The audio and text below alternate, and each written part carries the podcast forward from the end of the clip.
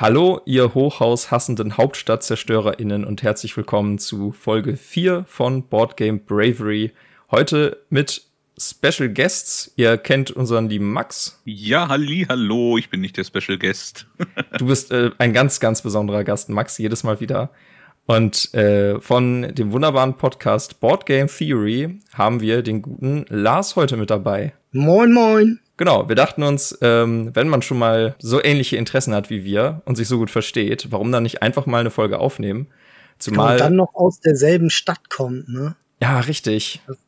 Die Welt ist ein Dorf mit Straßenbahn. Es ist einfach immer so. Ja, und ich meine, das, was wir heute besprechen, ist ja auch quasi so, so dein, äh, mit eins von deinen Guilty Pleasure Spielen, Lars, ne? Auf jeden Fall. Was heißt denn hier Guilty Pleasure? Also ich finde nicht, dass man sich dafür schämen muss. Ich finde unser heutiges Spiel ganz wunderbar. Denn das stimmt. Also stolzer, stolzer Besitzer und Spieler. Falls ihr euch aus der letzten Folge nicht mehr erinnert oder nicht reingehört habt, shame on you. Wir reden heute über King of Tokyo.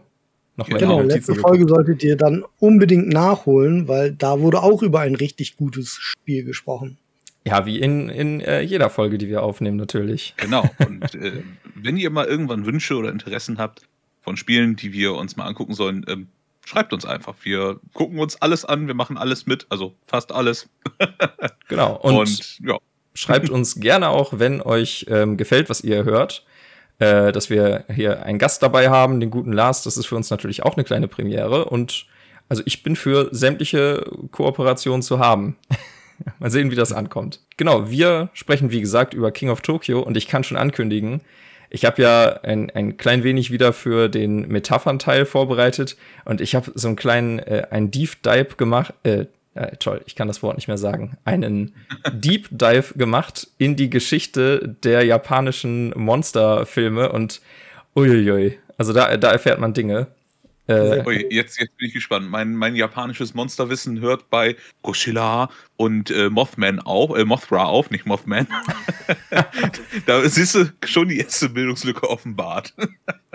ja, ist bei mir aber eigentlich genauso. Also ich, ich kannte Godzilla und Mothra und äh, Mecha-Zilla und wen es da alles gibt.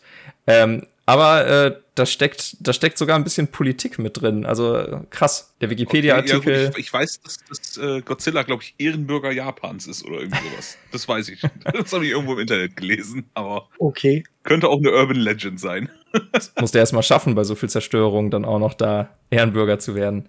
Ja, du machst halt bei alten Gebäuden Platz für neue, ne? Das, also, frag mal eine Abrissfirma, was sie haben wollen, um dein Haus platt zu machen. Das ist auch nicht gerade wenig und der macht es umsonst. Ja, stimmt. Er frisst höchstens deine Familie noch, aber ja. Ja, ein bisschen Schwund ist überall. Umso weniger Platz brauchst du. Das ist schon okay so.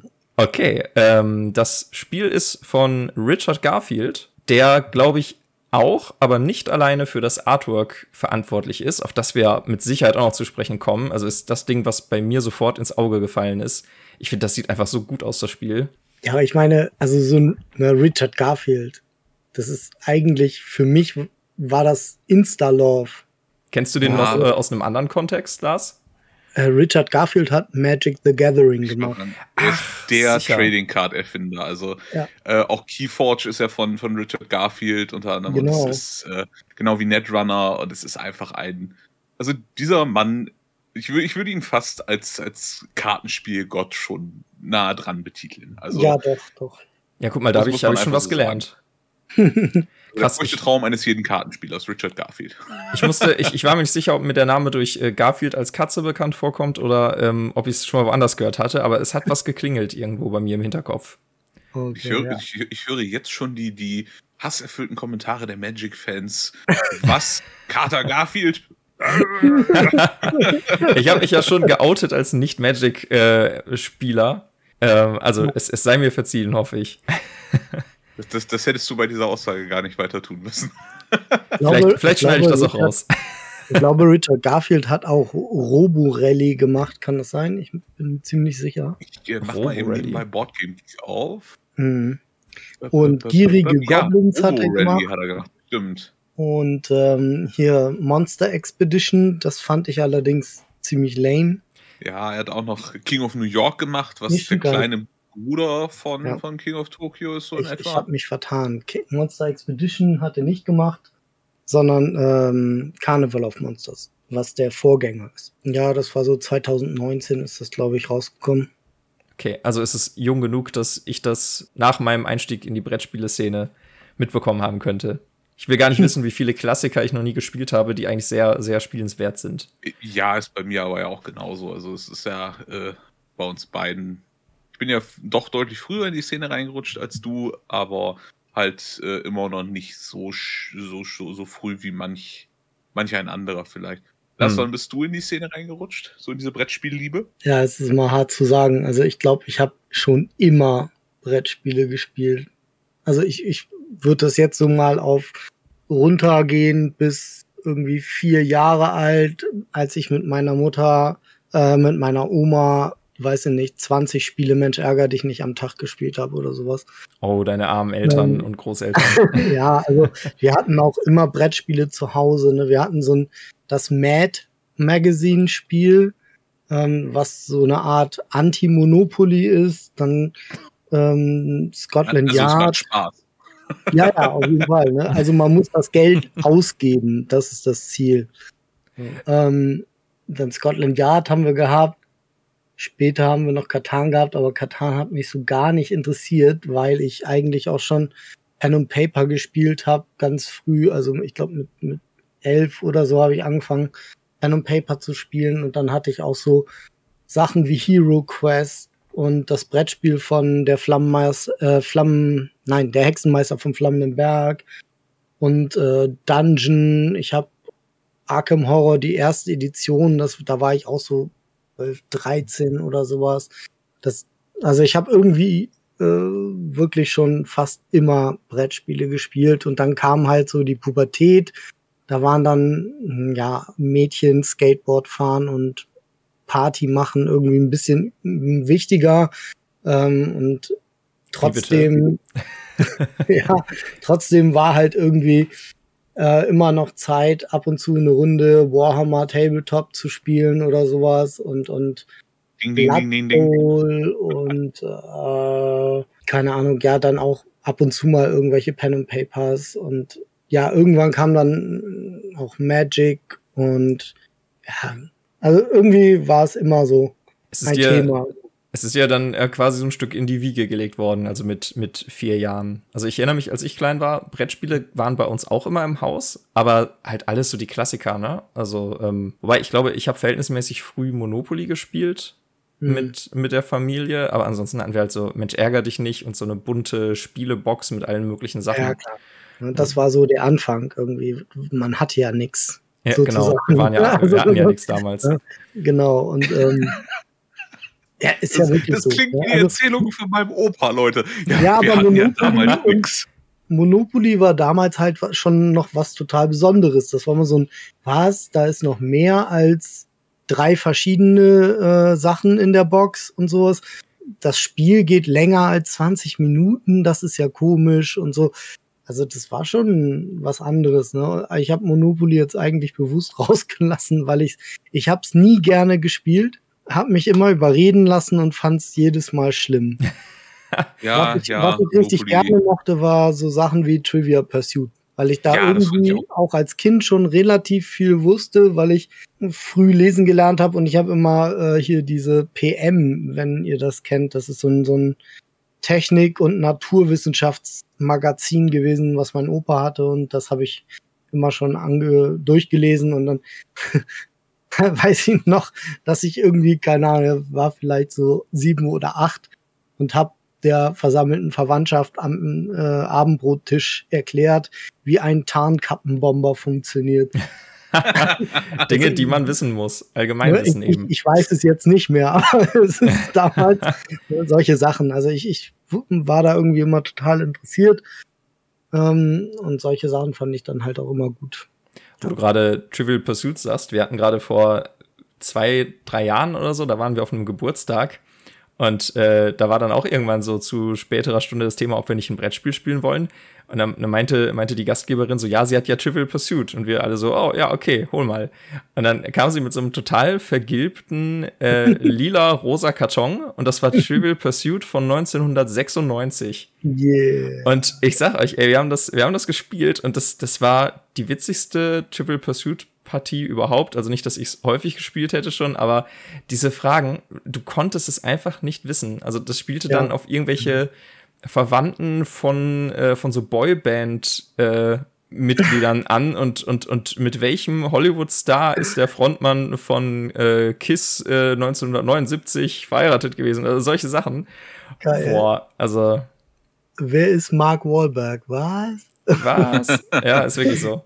Ich habe jetzt demnächst auch noch was Cooles vor mir, um nochmal ganz kurz in dem Sektor zu bleiben, bevor wir zu unserem eigenen Thema zurückspringen ja, am besten. Ähm, ich habe jetzt demnächst, weil meine Eltern mein altes äh, Kinderzimmer ausmisten und umbauen wollen, habe ich jetzt die glorreiche Aufgabe, die dort verbliebene Jugendbrettspielsammlung zu durchforsten. Oh, geil. Infolgedessen weiß ich jetzt schon, was sich da für Spiele zutage fördern werden. Und äh, ihr könnt euch schon mal freuen, beziehungsweise ich freue mich schon mal.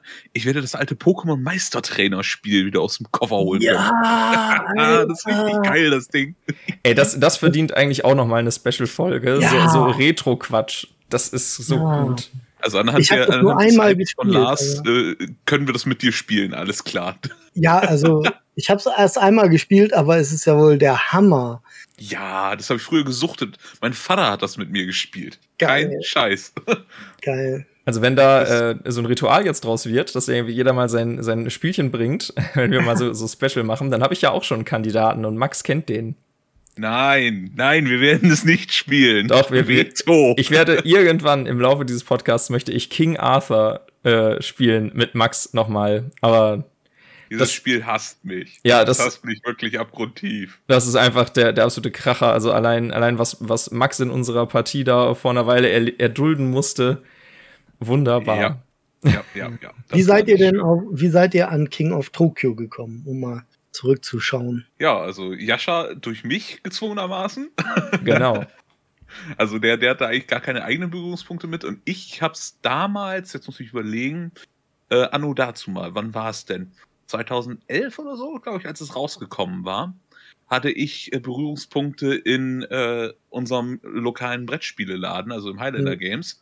Ah, Damals, ja. glaube ich, ja noch von Dave geführt. Und ähm, da hatte Dave das dann stehen und hat mir das empfohlen. Und ich habe mir das angeguckt. Man konnte es Test spielen und das war die Zeit, wo du noch äh, ohne Maske und ohne Covid-Probleme im Laden sitzen und Dinge spielen ja. konntest. Ja, das war und ich weiß, da hat sich eine ziemlich äh, ich nenne es jetzt mal, eine, eine, leichte Obsession bei uns äh, in der Spielergruppe damals entwickelt. Wir haben gefühlt irgendwie am Tag mindestens drei bis fünf Partien King of Tokyo gespielt, am Wochenenden irgendwie einen Zehnerpack oder so. Ja, geil. Und äh, dann kam ja noch Power-Up raus und dann kam die mhm. Halloween Edition und, und dann gab es noch für, für Käufer von, von der Vorbestellerversion gab es noch den Heidelbeeren als äh, ja, Promo-Charakter. Ja, Den habe ich leider nicht mehr. Ja, das, äh, für dich zur Erklärung, Jascha, es wurde vom Heidelberger Verlag vertrieben. Die haben als Promo einen eigenen äh, King of Tokyo Charakter gehabt, nämlich den Heidelbeeren. Ach, süß. Ja. Ihr Logo, ihr Maskottchen. Ja, das Der war, war aber nicht mehr so süß. Ein Kumpel von mir hat den tatsächlich irgendwie, ich glaube, den haben sie auf der Messe nochmal verteilt auch da kann man auch tatsächlich, also ich habe 2019 habe ich mir dieses kleine Mädchen mit der Minigun, die die die Cyber Kitty, obwohl ich nämlich die, ich habe die zweite Edition nicht, wo Cyber Kitty drin ist, ähm, sondern ich nur die, die Dark Edition. Die hier stehen. ja. ja. ich habe die Dark Edition und es gab eine Dark Cyber Kitty und die musste ich dann auch noch haben. Und es gab noch so einen, so einen den, den Dark Penguin irgendwie, den musste ich dann auch noch haben. Da habt ihr jetzt gerade schon zwei, zwei Fragen im Vorfeld geklärt von mir. Ich habe nämlich auf der ähm, Recherche und bei der Vorbereitung habe ich mir so ein paar äh, Sachen durchgelesen zu King of Tokyo und habe mich so gewundert, wie viele verschiedene Monster es da gibt. Aber das ist dann äh, erste und zweite Edition, denke ich mal, ne? Nicht nur, also du kannst mittlerweile auch, das schlägt jetzt schon mal eine Bresche rüber in den, äh, in den Teil mit den Erweiterungen, du kannst für die neue Wahrscheinlich kannst du es auch in der alten verwenden, das macht, denke ich, keinen Unterschied. Aber der Stil ist in der neuen Edition, kannst du sogenannte Monster Packs kaufen. Da ist alles Mögliche drin. Also ich habe jetzt im, im, Laden letztens gesehen, dass du Anubis kaufen kannst. Mhm. Äh, ich glaube, es gibt noch einen Cthulhu. Ja. Ähm, also ich genau. denke mal, da wird es eine ganze Varianz von, von geben. Du kannst, glaube ich, auch wieder das Bunny kaufen noch. Du kannst Mecha Godzilla, glaube ich, kaufen und hier und da. Also mhm. Du kannst eine ganze Menge Krams da eigentlich kaufen, ja, was, es gibt was so einen riesen Tiger, angeht. der total cool ist und so. Ähm, den Anubis habe ich mir tatsächlich gekauft. Da ist noch so ein extra Würfel mit drin. Und eine Freundin von mir hat den Cthulhu und da sind in der Packung auch noch so, so irgendwelche Wahnsinnsmarker, die der verteilt, glaube ich, drin. Classic. Und den hat sie von der Messe irgendwie 2018, glaube ich, äh, gekriegt. Und das ist so ein Lebkuchenmann.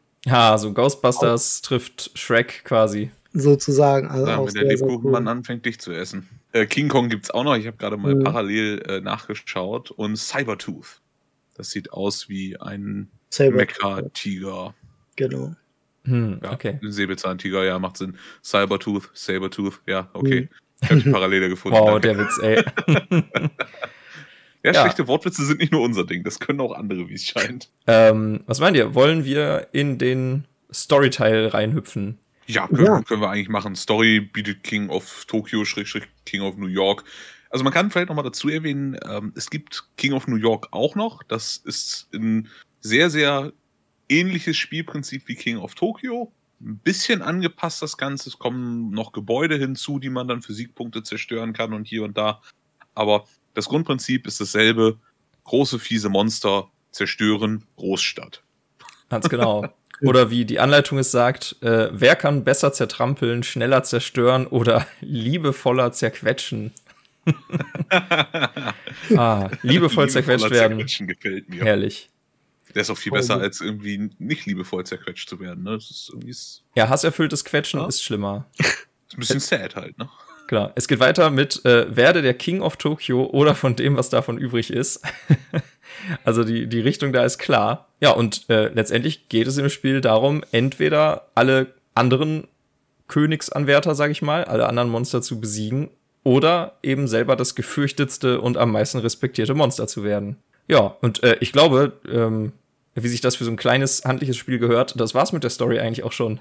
Oder habt ihr dazu noch irgendwas, irgendwas äh, anzuknüpfen, eine schöne Anekdote? Ich glaube, das meiste, was man dazu noch storymäßig sagen könnte, wird Yasha uns dann erzählen, ähm, über, weil es basiert halt auf diesen ganzen japanischen Monsterfilmen. Ja. Genau. Diesen Kaiju, Kaiju-Filmen heißen genau. die, glaube ich. Ich hatte mir da einiges an Info rausgesucht, die würde ich dann gleich im Metaphernteil einmal zum Besten geben.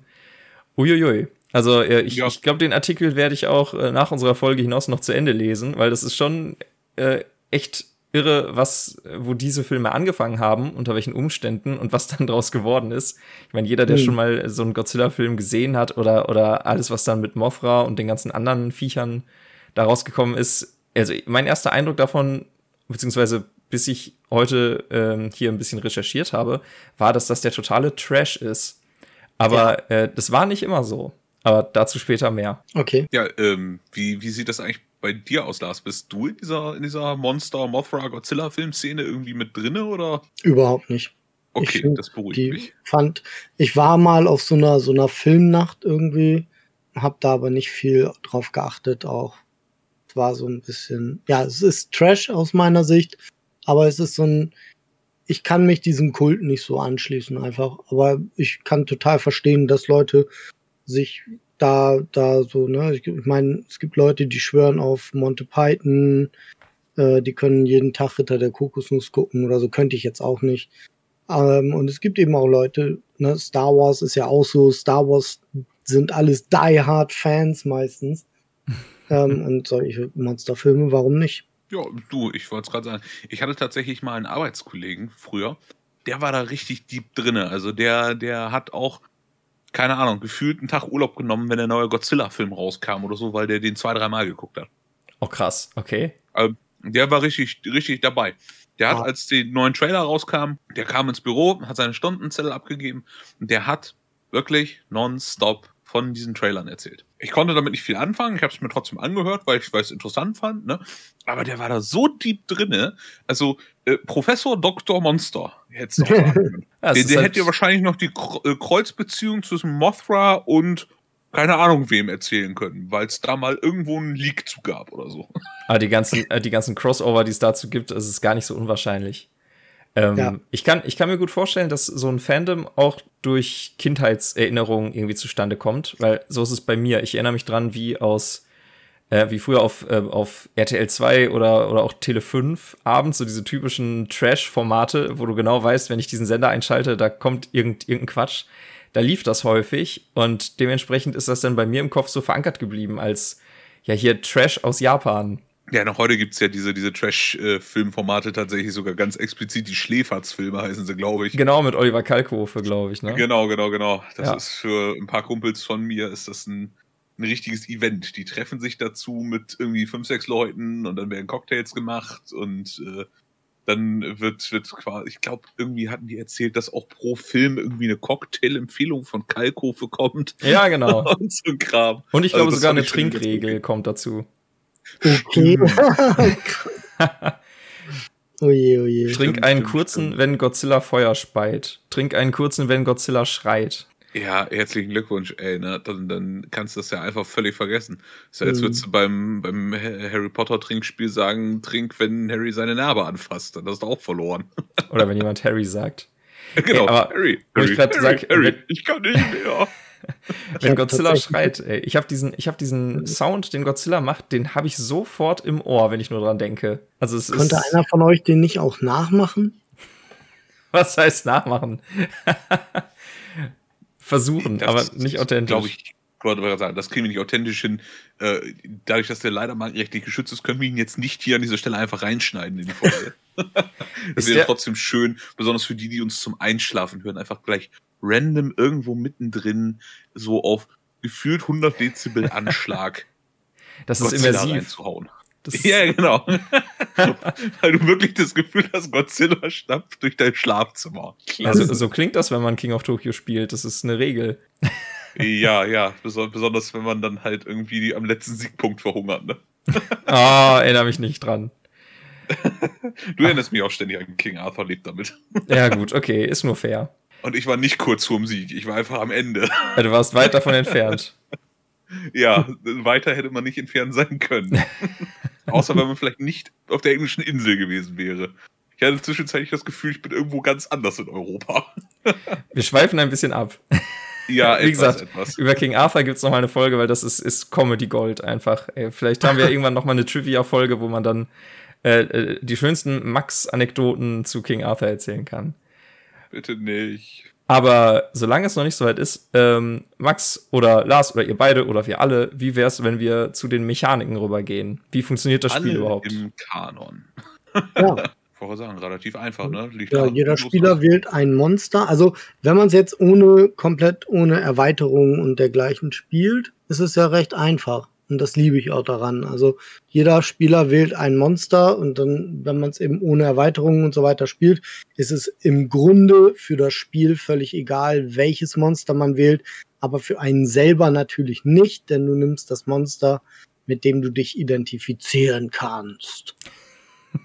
ja, und dann wird festgestellt, wer Startspieler ist. Dazu wird ein, werden die Würfel geworfen und wer die meisten Klauen hat, beginnt.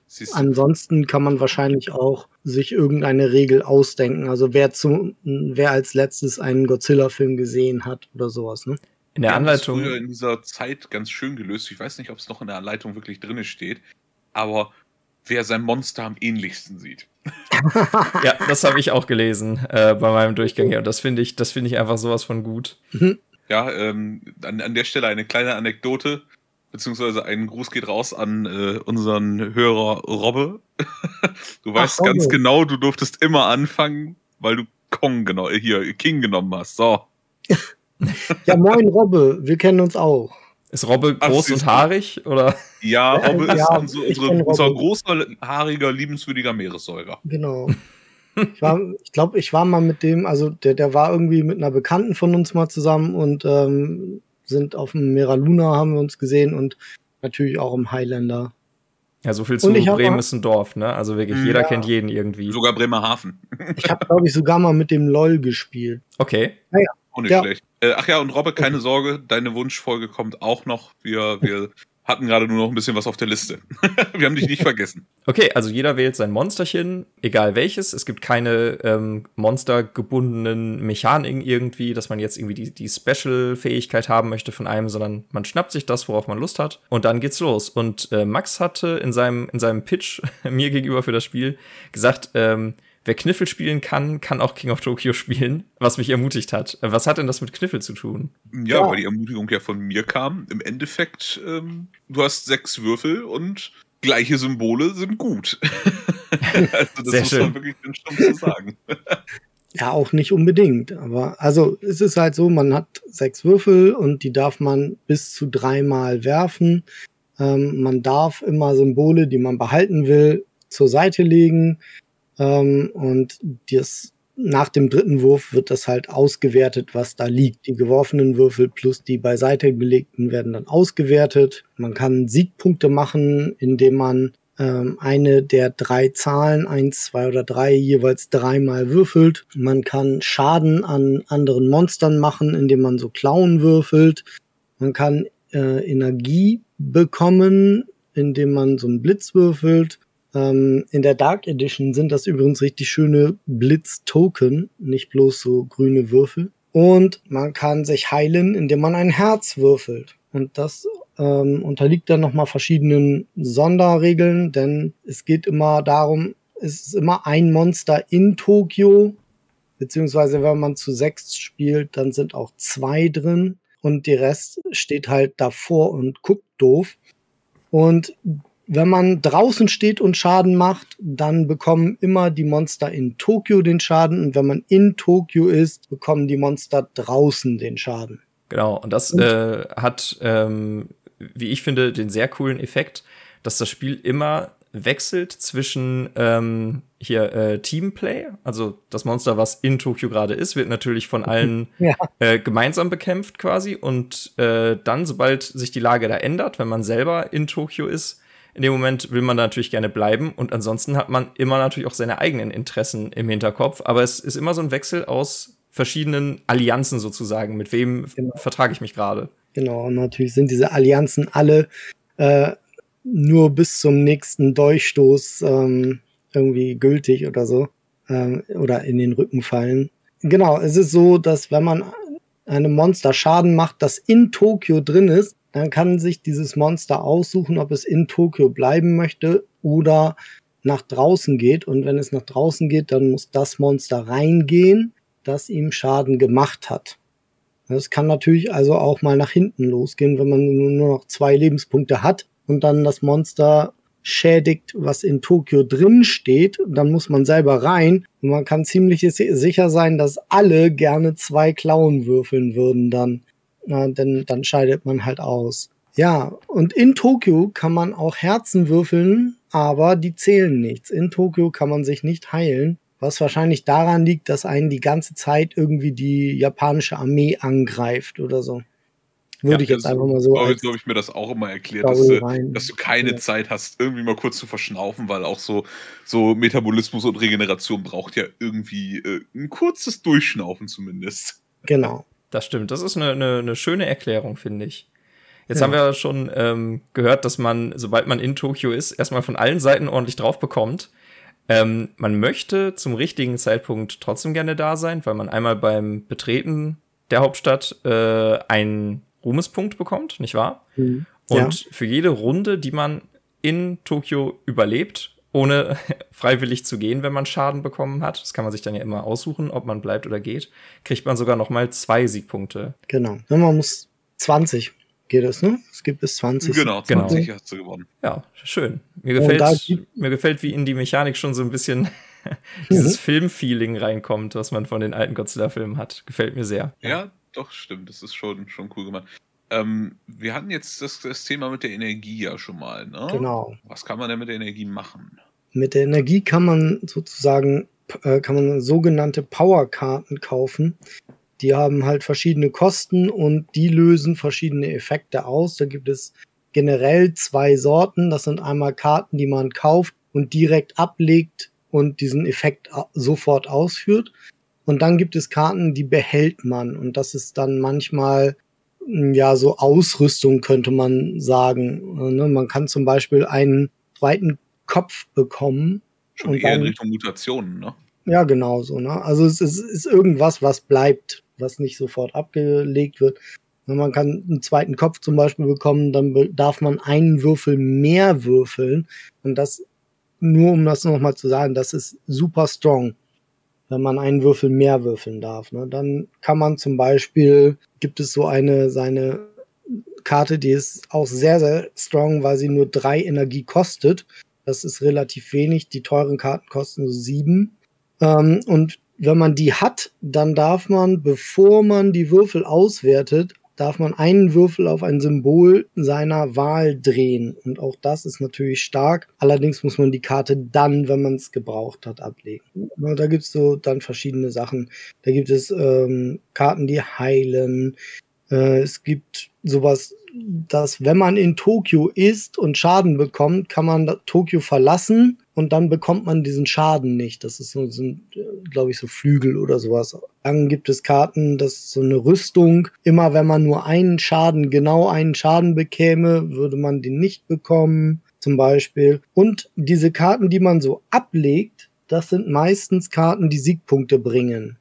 Ja, das, die kosten fünf oder sowas, dann legt man die ab und bekommt fünf Siegpunkte. Das dann sind dann so Karten wie ein Schulbus, ein Panzer, ein Haus oder so, alles, was man sich so einverleiben kann oder smashen kann. Was halt zu einer gesunden Ernährung eines Monsters ja, dazu, genau, ne? ne? Mal ein bisschen Panzer, mal ein bisschen Bus. Viel Eisen, genau, Mineralien. Ein Atomkraftwerk kann man sich auch reinziehen. Hm. Das ist auch nochmal ordentlich. Ich glaube, da kriegt man äh, ganz viel Leben wieder und Energie oder so. Also sind spaßige Karten dabei. Und es gibt auch Karten, die sehr, sehr starke Kombos auslösen. Na gut, fällt mir jetzt gerade so nichts ein, aber es gibt zum Beispiel Karten, die, die Parasiten-Tentakel, damit kann man anderen Monstern ihre Ausrüstungskarten wegkaufen. Und das ist natürlich auch hart, wenn jemand äh, sich irgendeine Karte gekauft hat und die super gerne im nächsten Zug dann ganz toll einsetzen möchte und man kauft sie ihm einfach weg. Ich finde tatsächlich auch den Feueratem extrem stark, dass deine Sitznachbarn einfach äh, einen extra Damage kriegen, egal ja. wann du Schaden machst. Genau, genau, ist auch sehr gut, ja. Sehr schön war das, äh, als wir das letzte Mal gespielt haben, war die liebe Mona im Besitz äh, des Feueratems. Und ich war gerade nicht in ihrem Radius. Wir haben zu viert gespielt und ich saß ihr gegenüber. Und es war schön, sie dann anzustacheln, doch mal hier den Schaden lieber zu verwenden. ja, sie, sie, hat mich damit auch aus, aus, aus Tokio rausgeboxt, also. ja, genau, ne, aber dies gegenseitig anstacheln und diese losen Allianzen, dass man da irgendwie faked, dass man sich mit jemandem befreundet und so, nur um ihm im nächsten Zug dann auch eine reinzudrücken. Äh, das, das sind so Sachen, die kommen in unserer Spielerunde auch unheimlich gut an ist eine schöne ähm, soziale Komponente daran, was Max ja auch immer so sehr wertzuschätzen weiß. Ja. Ja, ich liebe das. Kann ich verstehen. Ich bin meistens auch jemand, der, der diesen Ed-2-Brute-Moment verursacht und jemandem das Messer in den Rücken haut, aber. Genau, ne? Also ja, ich erinnere mich an Hero Rams. ich weiß nicht, was du meinst. Nein. Wenn es keine Zeugen gibt, dann ist doch nichts sagen. passiert.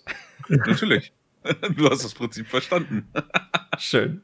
Ja, das ist auch der Grund, warum wir so Social, Social Deduction Spiele lieben, ne? weil man da auch schön gegeneinander hetzen kann und so. Das ist immer witzig. Ja, ich wollte es gerade sagen. Na, wer ist denn von uns der Böse? Wer ist der hm. Werwolf? Genau. wer ist der Zylon? Werwölfe von Düsterwald. Auch ja, sehr schön, ja. Social Deduction waren. Super auch immer wieder toll. Mhm. Wobei, wobei mir die Rolle des, äh, des, des Erzählers da immer am liebsten ist, fast. Mhm. Mhm. Aber ähm, das, das liegt vielleicht auch einfach daran, dass ich bei den meisten Rollenspielrunden bei uns der Forever DM war. das wäre mal was für die nächste Geburtstagsparty. Ja, ich habe mal eine, eine ähm, in der Schulzeit eine Werwolf-Runde gespielt. In einem Vereinsheim. Die war super gut gemacht, weil die Butze komplett abgedunkelt war und du hattest vor jedem Spieler ein Teelicht stehen als Lebenslicht. Hm. Und wenn die Werwölfe dann nachts jemanden umgebracht haben, ist der Spielleiter, also der Erzähler, einfach beigegangen und hat die Kerze ausgepustet vor demjenigen. Nice. Das und dann hattest du wirklich, dass der Raum immer dunkler wurde mit der Zeit. Und die Werwölfe mhm. haben die Runde tatsächlich gewonnen. Ja. Und wir waren irgendwie 25 Leute oder so. Oh, krass. Zu den Powerkarten noch mal kurz. Man kann ähm, Powerkarten immer nach seinem Würfelwurf kaufen, bevor der nächste Spieler dran ist. Und es ist so, dass wenn einem die Auslage nicht gefällt, oder wenn man dann denkt irgendwie so, aha, hier, der, der als nächstes dran ist, der hat sieben Punkte, der wird sich garantiert diese mächtige Karte kaufen und ich habe halt nicht so viel Energie. Aber wenn ich zwei Energie ausgebe, kann ich die ganze Auslage ablegen und eine neue ziehen. Also auch da kann man Leute nochmal richtig in die Kandare fahren. Das ist genau das Element, äh, über das wir schon gesprochen hatten bei Hero Realms, wo das nämlich nicht ja. möglich ist. Es war einer von Max Kritikpunkten daran, von den wenigen. Mhm. Hm. Ja, weil genau, sowas führt dann ja häufiger auch mal zu Stillstand. Ich glaube, bei King of Tokyo wäre das nicht ganz so das Problem, dass man sich nichts kaufen kann, weil man ja theoretisch recht schnell an ja. Energie rankommt, wenn man einmal gut würfelt. Aber äh, das halt so, wie du gerade beschrieben hast, Lars, das so taktisch einzusetzen und zu sagen, ich, ich äh, spreng das Ding jetzt nicht um meiner selbst willen, sondern einfach damit meine reichen Nachbarn nicht an diese geilen Fähigkeiten rankommen. Das ist schon mhm. eine coole neue Komponente dabei. Das haben sie ja bei Star Realms ausgemerzt, diesen Fehler. Ne? Bei Star Realms gibt es einige Sachen, ähm, die die Fähigkeiten haben, eine, eine Karte aus der Auslage zumindest zu zerstören. Ach, siehst du oh, mal, krass. guck mal. Wieder was gelernt. Star Realms haben wir tatsächlich nie gespielt, beide. Okay, noch irgendwelche Anmerkungen zur Mechanik? Haben wir irgendwas vergessen, was wichtig ist? Mit den Erweiterungen kommt halt noch ein bisschen was dazu, die Lars auch schon angesprochen hat. Da ja, oder die Mechaniken. Power-Up-Erweiterungen. Ja, genau. Ne? Oder die, Mecha die Mechaniken der Dark Edition sind halt auch nochmal anders. Die Oder da kommt noch was dazu. Nicht. Da kannst du gerne mal zu ausführen, finde ich. Genau. Es ist ja so, dass äh, wenn man drei Einsen würfelt, erwürfelt praktisch, dann bekommt man einen Siegpunkt. Oder für drei Zweien bekommt man zwei Siegpunkte. Und es gab wohl in der Spielerschaft eine Menge Leute, die gesagt haben, äh, ich würde doch niemals auf drei Einsen spielen, weil man nur einen Siegpunkt dafür bekommt. Und das ist ja Quatsch. Da haben sie jetzt die Mechanik noch so eingebaut, dass, es, dass wenn man drei Einsen würfelt, dann bekommt man zwei Punkte, die man auf so einer Bosheitsskala nach oben rückt. Und für drei Zweien kann man dann auch sagen, ähm, nee, man, man muss sich das nicht mal aussuchen, sondern du bekommst dann die Siegpunkte plus einen Punkt auf dieser Bosheitsskala. Und wenn man zum Beispiel drei Punkte, sechs Punkte oder zehn Punkte erreicht auf dieser Skala, dann darf man sich an jeder dieser Stationen immer eine Special-Fähigkeit sozusagen ziehen. Und da gibt es zum Beispiel, also die sind sehr, sehr mächtig teilweise. Da gibt's für drei Bosheitspunkte zum Beispiel verschlagen und dann hat man in jedem Zug einen extra Wurf. Oha. Das ist natürlich das, krass. Das ist mega. Ja, also da kann man echt, das, das ist wirklich, lohnt sich total, das Ding zu kriegen. Oder für sechs gibt es sowas, ähm, volle Heilung heißt das. Und man heilt, äh, man, man darf statt zehn hat man dann auf jeden Fall zwölf Maximalpunkte an Leben und du gehst direkt auf 12 hoch. Das heißt, du heilst dich auch noch mal komplett voll. Ne? Also wenn man, wenn man nur noch drei Lebenspunkte hat und das Ding zieht, super strong. Ähm, dann gibt's halt Cyberbrain zum Beispiel für sechs. Da bekommt man einen gelben Würfel, einen extra Würfel noch dazu. Ist dann natürlich super, wenn man auch noch den extra Kopf hat. Dann äh, hätte man zwei extra Würfel, was auch unglaublich stark wäre. Ähm, dann gibt's sowas wie umfassende Panik alle Monster verlieren vier Siegpunkte. Das kann auch ein richtiger Gamechanger sein. Also sowas, sowas finde ich immer total fies, wenn einem Progress, den man gemacht hat, wieder weggenommen wird. Das ist richtig gemein. Genau, das gibt ja auch Powerkarten, die das machen. Ja, und dann gibt's zum Beispiel für 10 gibt's den Antimateriestrahl und damit verdoppelt man all seine gewürfelten Krallen. Und das kann ja unter Umständen dann, also wie oft kommt das mal vor, dass du fünf Krallen hast und dann machst du auf einmal zehn Schaden. Da ist in, in den meisten Fällen ist mindestens ein Monster raus dann, ne? mhm. wenn nicht alle. Also das, das ist schon, sind schon harte Sachen. Was mir daran nicht so gefällt, ist, ja, diese, also wir spielen King of Tokyo gerne halt so als Prügelspiel. Auf jeden Fall ist es für mich eher so ein Spiel, wo man grundsätzlich eher so auf das Bashen geht. Und diese Fähigkeiten machen es aber viel, viel taktischer, weil man das exploiten kann. Dass man halt tatsächlich nicht auf Angriff würfelt, sondern erstmal mehrere Runden immer versucht, auf dieser Bosheitsliste hochzugehen, wenn da starke Fertigkeiten liegen oder eben zu hoffen, dass da starke Fertigkeiten liegen, wenn man ankommt an diesen ähm, an diesen Wegpunkten praktisch. Oft werden dafür dann Krallen weggewürfelt, um eben Einsen oder Zweien zu bekommen. Und das macht das Spiel länger, langsamer und friedlicher.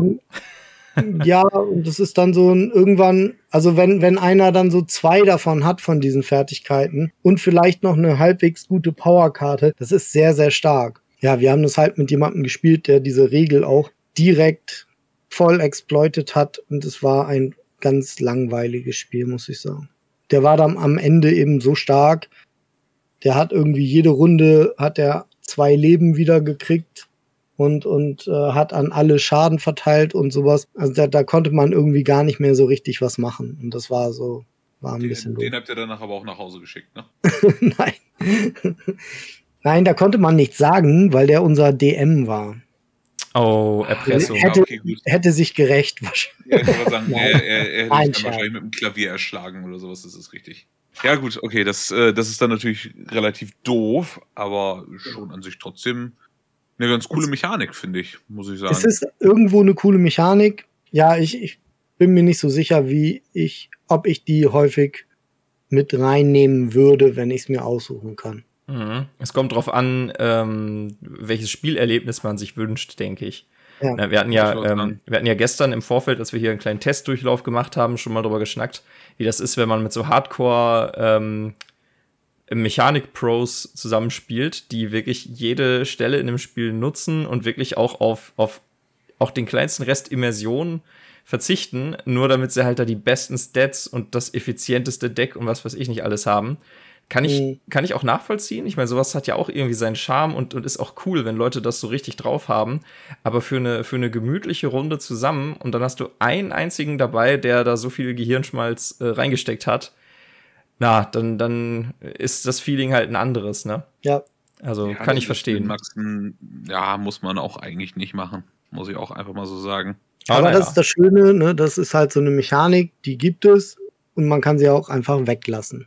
Ja, das stimmt. Das ja, und was dann, was dann eben übrig bleibt, ist, dass die Dark Edition einen sehr, sehr coolen Look hat. Ne? Also die, die ja, wo die erste und zweite Traum. Edition halt sehr bunt und so sind, ist die Dark Edition halt deutlich, ja, dunkler.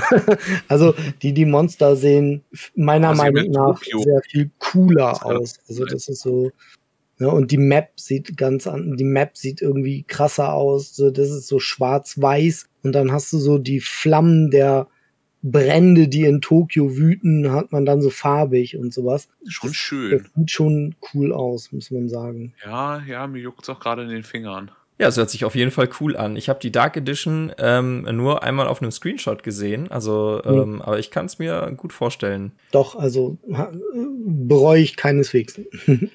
Das, ja, das, das lag auch daran, also ich habe halt selber kein King of Tokyo gehabt. Und als die Dark Edition dann angekündigt wurde, habe ich sie direkt vorbestellt und habe gedacht, so jetzt oder nie. Weil die erste Edition, glaube ich, ist locker out of print. Die kannst du kaum noch kriegen. Da zum Beispiel in der ersten Edition sieht der Panda-Bär viel besser aus.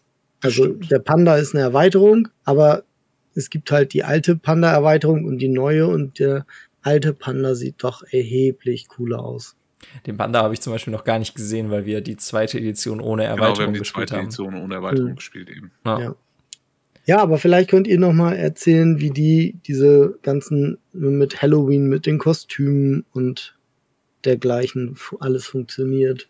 Das ja. weiß ich nämlich nicht mehr so genau.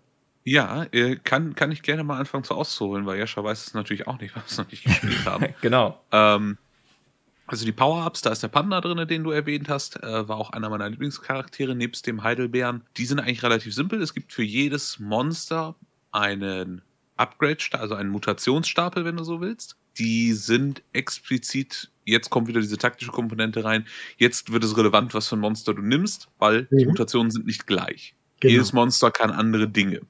Da können dann äh, irgendwelche, irgendwelche Dinger dabei sein, wie beim Mecha-Drachen zum Beispiel, ähm, dass du, glaube ich, die Mutation verlierst und drei Schaden mehr machst oder irgendwie sowas. Also genau, wie gesagt, jeder Charakter, ich habe die Power-Up-Version aus der Grund, also aus der ersten Edition, dementsprechend sind natürlich auch die Charaktere der ersten Edition vertreten. Äh, jedes Monster hat so seinen eigenen Mutationsstapel und davon gibt es permanente und temporäre. Evolutionen heißen sie hier, nicht Mutationen, pardon moi. Ähm, temporär und permanent sind äh, hier auch ganz, ganz deutliche Begriffe, denn äh, die eine äh, passiert nur einmal, du musst sie abwerfen dafür. Die andere bleibt dauerhaft für dich liegen. Zum Beispiel hier beim Mecha Dragon ist eine permanente Evolution die Stahlkrallen. Füge in einem Zug, in dem du drei Schaden oder mehr zugefügt hast, einen zusätzlichen Schaden hinzu. Ja, also das ist schon äh, vom Cyber Bunny. Hier gibt es eine, eine, temporäre, die nennt sich Schlitzohr. Wirft diese Evolution ab, um drei Energie zu erhalten.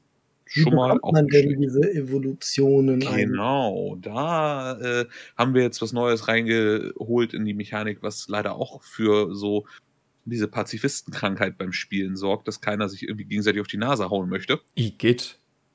Genau, weil nämlich diese Evolution bekommst du, indem du drei Herzen würfelst. Dann darfst du von deinem Evolutionsstapel eine Karte ziehen. Bekommt man die Heilung trotzdem? Oder muss man sagen Heilung oder Evolution? Die bekommst du trotzdem. Du, da, du bekommst auch die Evolution in Tokio. Du darfst halt nur in Tokio nicht heilen. No? Ne? Ja. Okay. Also du kannst beides damit machen, aber du, äh, du kriegst die Evolution auf jeden Fall. Mhm. Bildest dafür auch einen Ablagestapel, so wie ich das äh, in Erinnerung habe, und darfst dann nochmal neu mischen. Also bei Halloween bin ich jetzt auch raus. Da äh, können wir doch vielleicht mal unsere äh, ZuhörerInnen da draußen ins Boot holen. Wenn ja, ihr genau. wisst, was das alles genau macht mit der Kostümerweiterung, könnt ihr uns ja mal irgendwie per E-Mail in den Kommentaren bei Instagram äh, wo auch immer schreiben, wie das so funktioniert und ob ihr das eine coole Sache findet oder eher so äh, nee, also yay or nay bei den Kostümen. Ja, genau. Hot or not. Ähm, ja, ich, ich weiß, kann mich nur erinnern, dass das irgendwie so war, dass man dann halt irgendwas dazugekriegt hat, was man aber auch irgendwie verschenken konnte. Genau kann ich mich halt nicht dran erinnern. Ja, wie gesagt, da muss ich leider auch mich outen und passen. Das ist ewig her, dass mhm. ich mit den, äh, mit den äh, Halloween-Kostümen gespielt habe und das glaube ich auch nur ein, zwei Mal. Also. Ähm, ja, aber die, das, die Packung ist natürlich Pflicht eigentlich, weil dieser Jack O'Lantern, der gigantische Jack O'Lantern-Charakter ist natürlich ja, das ist super richtig, ist cool. Ich muss tatsächlich auch zugeben, ich werde jetzt meine zwei Einzelversionen wahrscheinlich abstoßen also verkaufen. Also wenn da draußen jemand Interesse hat, äh, einen äh, ah. guten Tag des King of Tokyo zu erwerben, äh, einfach mal hier bei uns melden. Wir werden uns da sicherlich einig, weil ich mir die Monster-Box kaufen will, weil ja, das ja, alles ja. kompakter ist und alles zusammen. Ja, cool. So, so als äh, Organizer-Monk freut es mich, wenn es alles in einer Packung ist. Ist da auch die Dark Edition drin? Nee, die Dark Edition ist dann nicht drin. Die Dark Edition habe ich vorhin schon mal nachgeguckt. Müsste ich gesondert kaufen. Okay. Deswegen bin ich gerade am Hadern. Dark Edition, Monster Box, Dark Edition. Ja, du kannst ja, du kannst ja, drin, ne? ja, du kannst ja erst die Dark Edition dir holen, weil du die anderen beiden ja im Prinzip schon hast und die dann nachträglich dir besorgen, die Monster Edition. Ja, aber die Dark Edition ist überall ausverkauft, also von daher hm, hm. schwierig. Hm. Egal. Äh, wir schweifen dahingehend äh, zu, meinem Shopping, zu meinem Shoppingverhalten ab. ja, genau. Achso, da wolltest du jetzt nicht drüber sprechen. Ist dir das peinlich? Ja, wir sind bei den anonymen Brettspiele-Holikern hier. Also, nee. Also ich, ich finde, ich finde an Max Shopping-Verhalten ist überhaupt nichts auszusetzen, weil je mehr Max shoppt, äh, desto mehr komme ich auch in den Genuss, diese Spiele irgendwann mal zu spielen. Also Max, ne, ich meine, ähm, die Hälfte deines Gehalts äh, kannst du ja ruhig mal investieren. Ja, und Jascha ist halt so mein kleiner Brettspiele-Parasit. Also die Hälfte, das, das wäre jetzt was Besonderes, die Hälfte des Gehalts zu investieren. Ach, sorry. Nee, nee, nee, nee, das ist tatsächlich schon normal. Ich, ich muss mich da bremsen. Brettspielsüchtig. genau. Erst sah, erst sah es nur wie eine Sucht aus. Jetzt ist es eine. Alles ja, klar. Nee, das, so viel zu den Mechaniken. Also es ist allgemein, dass man aus so kleinen Spielen noch schöne Sachen rausholen kann. Wie gesagt, King of New York gibt es auch noch. Habe ich leider noch nicht wirklich ausschweifend gespielt, glaube ich, nur einmal vor, frag mich nicht wie viele Jahren, zu lange her. Da ist halt nicht wirklich äh, viel für uns, für uns hängen geblieben, hier für den Podcast. vielleicht liegt es auch daran an dem Spiel. Also ich, einige von unseren Die Hard King of Tokyo Spielern haben das mal gespielt und die haben gesagt, das war nicht so dolle. War okay, aber King of Tokyo wäre besser. Vielleicht hat das auch zu viel Pazifismus drin. Ich weiß es nicht, weil ich habe es nie gespielt. Aber ähm, ich, was mich wirklich interessieren würde, ob man die Monster auch bei King of Tokyo spielen kann, die da drin sind. Da gehe ich mal fast von aus, weil eigentlich haben diese Monster ja nichts für sich genommen. Man muss halt damit leben, dass du keine, keine Evolution hast, wie alle anderen. Ja. Aber die müsste man eigentlich spielen können, weil es ist ja auch nur das ganz normale äh, kleine, kleine Monster-Tableau mit dem, mit dem kleinen lustigen Rädchen für Lebenspunkte und okay. dem kleinen lustigen Rädchen für Siegpunkte. Sind, ist King of New York mit in der Big Box? Nee, ich glaube nicht. Ah, okay. Aber ich, äh, ich, ich forsche das nach, während ihr redet. Ähm, ich hätte uns vorgeschlagen, ob wir äh, zum Metaphernteil weitergehen wollen. Ja. Eventuell mit der Option, dass Max uns noch einen kleinen Nachschub gibt. Ja, auf jeden Fall. Ja, wunderbar. Also da bin ich jetzt auch mal gespannt. Ja, wie gesagt, ne, ich habe es schon angekündigt. Ich habe ne, ein, ein, ein, klein, ein kleines Mini-Referat vorbereitet, aber so lange wird es nicht dauern. Es ist eine ganz äh, spannende Background-Story, also um diesen ganzen Godzilla-Kosmos. Äh, also das ist mittlerweile, glaube ich, ja klar geworden dass dieses ganze Spiel King of Tokyo natürlich eine riesige Hommage eigentlich ist, wenn man so will, ne? an die japanischen Godzilla-Filme und alles, was da so äh, drumherum mit zu tun hat. Ähm, ich fand allein schon sehr genial, dass äh, Tokio explizit ebenso im Titel des Spiels ist, weil natürlich, wie man das aus diesen alten Filmen kennt, wenn so ein Monster kommt, was theoretisch die ganze Menschheit äh, bedrohen könnte, dann greift das natürlich Tokio an. ähm, so ähnlich wie man das äh, bei Hollywood-Kino kennt, bei Independence Day und so. Ja gut, bei Independence Day wird jetzt die ganze Welt angegriffen, aber in so vielen so Katastrophendingern mit Aliens oder, oder sonst irgendwelchen Bedrohungen, dann sind äh, die USA natürlich sofort betroffen. Der Rest der Welt kann sich zurücklehnen. Der erste Godzilla-Film übrigens, auf den das Ganze, auf dem das mehr oder weniger aufbaut und ohne den King of Tokyo auch gar nicht möglich wäre, äh, heißt einfach nur äh, Gojira, also der Name von Godzilla auf Japanisch und stammt schon von 1954. Das fand ich, fand ich ganz krass. Wir haben eben ja schon darüber gesprochen, dass ähm, Godzilla und dieses ganze Franchise für viele ja so ein ähm, ja, so eine Kindheitserinnerung ist. Also es könnte theoretisch für meine Großeltern eine Kindheitserinnerung sein. Die ersten waren sogar auch schwarz-weiß, oder? Ja, ich glaube, du hast recht. Ja. Stimmt, das, das muss ich dann auch irgendwann mal auf einem dieser Trash-Formate gesehen haben. Ich meine, ich erinnere mich auch an irgendeinen Schwarz-Weiß-Film.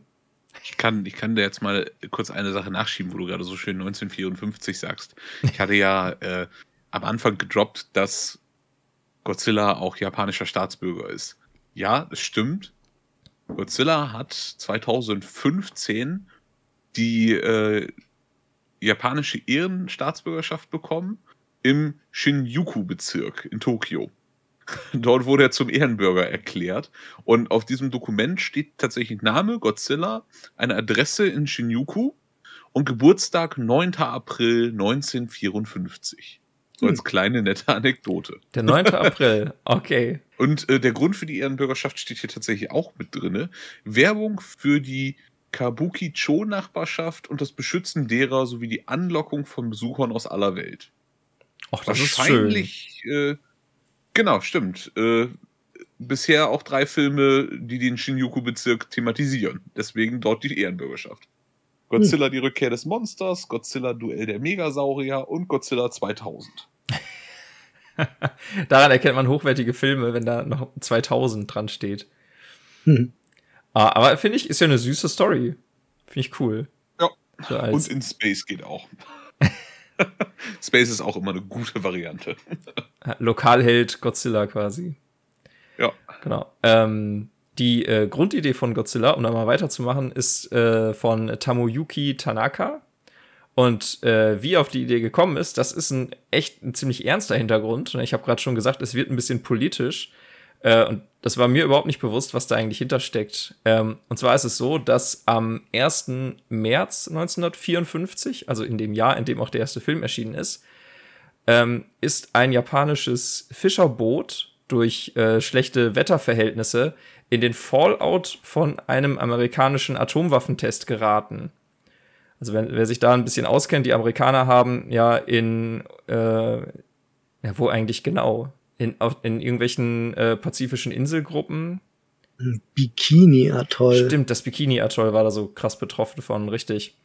Ähm, eben Kernwaffentests durchgeführt und haben anscheinend den Wetterbericht nicht mitbekommen oder ignoriert, sodass eben eine sehr äh, große Strahlungswolke in Richtung Japan äh, rüber ist. Hat jetzt nicht das Festland erreicht, also so eine Katastrophe war es dann zum Glück nicht. Aber es hat gereicht, dass der Funker an Bord, Akichi, nee, Aikichi Kuboyama, ähm, an der Strahlenkrankheit gestorben ist. Und sechs weitere an Bord äh, sind noch in relativ frühem Alter an Leberkrebs erkrankt. Ähm, ob die verstorben sind, weiß ich nicht, aber angenehm ist das auf jeden Fall nicht. Und äh, dieses ganze Ereignis hat in Japan eine riesengroße Empörungswelle verständlicherweise ausgelöst. Ähm, und das hatte so eine Tragweite, dass äh, um ein Haar der Versöhnungsprozess mit den USA nach dem Zweiten Weltkrieg richtig gekippt wäre. Also es gab so richtig krasse anti-amerikanische Stimmung in Japan in dem Moment. Ähm, und ja, die Amerikaner, wie sie so sind, haben das fast nicht mitbekommen. Also in den USA ist der Vorfall bis heute unbekannt und wurde auch, ist nie groß an die Öffentlichkeit gelangt, während ne, in Japan da richtig äh, stunk gemacht wurde deshalb. Ja, man könnte also sagen, dass äh, die ganzen Godzilla-Filme von ihrer Entstehungsgeschichte her in diesem echt krassen politisch-kulturellen Kontext stehen, weil der erste Film, Gojira, äh, der sich ja dann auch mit, mit den Schäden durch Strahlung und so befasst hat, äh, da echt in so eine Bresche geschlagen ist. Also es war damals hochaktuell und ähm, steht in einer Tradition von japanischer Kunst, die sich auch mit Hiroshima und Nagasaki indirekt auseinandersetzt. Also insgesamt dieses äh, gebeutelt sein durch ähm, Kernwaffen und naja, die einzigen zum Glück äh, bisher Abwürfe von Atomwaffen, die es gegeben hat in der Menschheitsgeschichte, ne, in Japan. Also wundert einen vielleicht nicht so sehr, dass ausgerechnet in dem Land das so groß thematisiert wird, auch in der Popkultur. Ich glaube, Godzilla stand, stand sogar für die Bombe praktisch. Oh, okay. Ne? Macht so auch Sinn. Haben die so Symbol als Bombe, ein böses Monster, das alles zerstört, haben sie irgendwie so, aber das hat sich ja auch verändert, ne? Stimmt, ne? Godzilla ist ja dann ähm, ja ähnlich wie die Kernkraft, wenn man so will, ja auch zu was Nützlichem und Freundlichem geworden. Ja, wie gesagt, äh, das meinte ich ganz am Anfang. Ich habe die Filme am Anfang immer so als, als trashig und, und auch so ein bisschen bescheuert wahrgenommen, weil, ja, klar, hier guckt euch mal die Kostüme an und dann kommt da dieser riesen Dino. Aber wenn man äh, das in dem, in dem Kontext sieht, wo man noch nicht so Special Effects verwöhnt war, in den 50ern irgendwann, ne, ähm, da bedeutete das für die Leute vielleicht mehr, als man das jetzt noch nachvollziehen kann. Gerade als Europäer, ne? Ja, das stimmt. Da fehlt uns natürlich ein bisschen der Bezug, glücklicherweise. Ja. Um aber diese, diese etwas getrübte Stimmung mal kurz wieder aufzulockern. Man muss sich einfach nur Godzilla-Filme rückwärts anschauen. Dann sieht man einfach nur einen fleißigen Dinosaurier, der dabei hilft, das zerstörte Tokio wieder aufzubauen. Fertig. ist alles gleich viel, viel schöner. Sehr gut. Genau, das ist jetzt einmal kurz Gehirnbleaching für alle da draußen, die diese düsteren Gedanken loswerden wollen. Ja, das, das stimmt allerdings. Also es ist ein, düsterer Exkurs, aber ich finde, ich finde, ähm, auch wenn, wenn wir jetzt hier King of Tokyo behandeln, aber das steht halt in der Tradition und also mich, mich hat es echt geflasht, als ich das gelesen habe. Ähm, aber damit noch nicht alles. Äh, King of Tokyo ist ja auch für seine ganzen Monster äh, bekannt. Wir haben es gerade schon angesprochen, die ganzen Kreaturen, die man da spielen kann. Ähm, und auch das hängt alles, sind alles viele, viele kleine Anspielungen auf die Godzilla-Reihe. Ne, also wir haben, wir haben ja The King oder äh, wie hieß er noch? Den ihr gerade angesprochen hattet, euren, euren Bekannten. Äh? Den lieben Robbe. Genau, Robbe. The King. Was ja ähm, ganz klar eine Anspielung auf äh, King Kong ist, der. Äh, Echt jetzt? Ja, ist es. Der äh, 1933 im amerikanischen Kino zuerst aufgetaucht ist und es hat kein halbes Jahr gedauert. Da haben japanische Regisseure sich den geschnappt und haben dann im selben Jahr noch einen Film rausgebracht mit dem tollen Titel Japanischer King Kong. Okay. Ja, also wurde okay, super. Wir haben, wir haben gerade einen Platz zwei für Wie mache ich Filme noch besser bekommen. Es ist nicht in Space, sondern es ist japanisch davor zu setzen. Japanischer King Kong in Space 2000. das ist mein, Kills, mein Vorschlag. Du hast Kills vergessen. Of Doom. Stimmt, stimmt, stimmt. Ja, und okay, da ich, Leute, wir sollten definitiv Filmemacher werden. Oder zumindest ja. die Titel schreiben. Ich habe mir gedacht, ey, das, das wäre was, was ich mir wirklich gerne anschauen würde, aber leider sind die Filmrollen davon verschollen. Tja, hm. traurig, hm. traurig. Aber auch ähm, so Charaktere wie Cyber Kitty ist ja mein, mein Lieblingsmonster bei King of Tokyo. Ähm, ist eine Anspielung auf Mecha-Godzilla, der das erste Mal 1974 im japanischen Kino kam. Und dann gibt es natürlich auch noch äh, Gigasaur, was im Grunde Godzilla selbst ist. Ne, vom genau. Artwork, wenn man sich das anguckt. Die dicke große Echse. Ja. Genau. Und auch ansonsten, was in dem Spiel so abgeht, ähm, ist, ja, wie gesagt, eine einzige Anspielung an Godzilla. Ne? Das, also die Mechanik, Lebenspunkte runterkloppen, das ist im Grunde schon die halbe Handlung aller neueren Godzilla-Filme. wie sich die Monster gegenseitig verprügeln. Ähm, ja, das stimmt. Und ich glaube, Godzilla hatte auch immer, also um nochmal auf dieses Politische zu kommen, ich glaube, Godzilla hat immer irgendwas mit Radioaktivität auch zu tun gehabt, ne? Es ist genau, es ist, glaube ich, immer die Background-Story. Hat sich ja. auch nicht verändert, oder? Also auch in den, in den Hollywood-Umsetzungen ist immer nur Nö, Strahlung gewesen. Ja. Hm. In, der, in der neuesten Verfilmung, die ich jetzt gerade irgendwie auf dem Schirm habe, also neueste mal in Anführungsstriche gesetzt, ne, ähm, ist das ja, glaube ich, sogar, dass Godzilla da aus dem, aus dem Meer steigt, wo die Amis da ihre Tests gemacht haben. Dass er eben daher kommt. Ja, das kann ja gut sein. Also nochmal. Man, man, man merkt schon diesen ganz unterschwelligen Vorwurf in Richtung der USA. ich bezweifle, dass der ankommt bei den Amis. Die Amis sind ja, ja so, so ein bisschen. Ich auch, dass er unterschwellig ist, aber. Stimmt, da hast du recht. Ja, und äh, ihr habt ja gerade eben im Mechanikteil auch schon äh, so ein bisschen über die Fähigkeitenkarten gesprochen und da sind ja auch jede Menge schöne Filmklischees und Horrorklischees drin, ne? Ja, also, ne, ich glaube, Lars, du hattest gerade den parasitären Tentakel schon erwähnt, ne? Der, mhm. äh, durch, durch den man äh, seinen Konkurrenten Karten abkaufen kann, sobald sie sie auf die Hand nehmen. Oder genau. dann hier Feueratem selbst ist ja auch so ein Ding, wofür Godzilla bekannt ist. Also ich, ich kenne ja. diese Abfolge von diesem Godzilla-Schrei und dann dieser Flammenatem daraus. Genau. Das gehört für mich ja, so zusammen. Das sind diese Filme. So ein, manchmal war es auch Laserstrahlen oder sowas. Ich glaube, der, der Mecha Godzilla irgendwie hatte er so Laserstrahlen dann oder so, ne? Genau. Und in, in irgendeiner Erweiterung gibt es auch die Karte, habe ich gesehen, Extra Kopf. Und mhm. da, da gab es auch irgend so ein Vieh. Ich erinnere mich an so einen dreiköpfigen Drachen und ich glaube, der war auch noch Mecha. Das war irgend so ein Roboter-Ding mit drei Köpfen. Ja, es kann gut sein. Ja, also passt da auch gut ran und so Sachen wie äh, Giftspeier, Schrumpfstrahl und so Sachen, also alles dieses oldschoolige ähm, Monsterfilm-Klischee, was da sich wiederfindet. Wenn man, wenn man ganz genau hinguckt, also vielleicht ist da meine Fantasie ein bisschen, ein bisschen viel, aber ich finde diese kleinen grünen Energiewürfel, die man als Energiewährung im Grunde genommen bekommt, das ja. könnte, könnte auch so, so ein äh, ähm, nuklearer Abfall irgendwie sein. Auf jeden Fall. Also, wie gesagt, in der Dark Edition sind das kleine grüne Blitze, richtig. Ja, auch aus demselben, aus demselben durchsichtigen Plastik, aber eben richtig in Blitzform. Das ist schon das ist cool.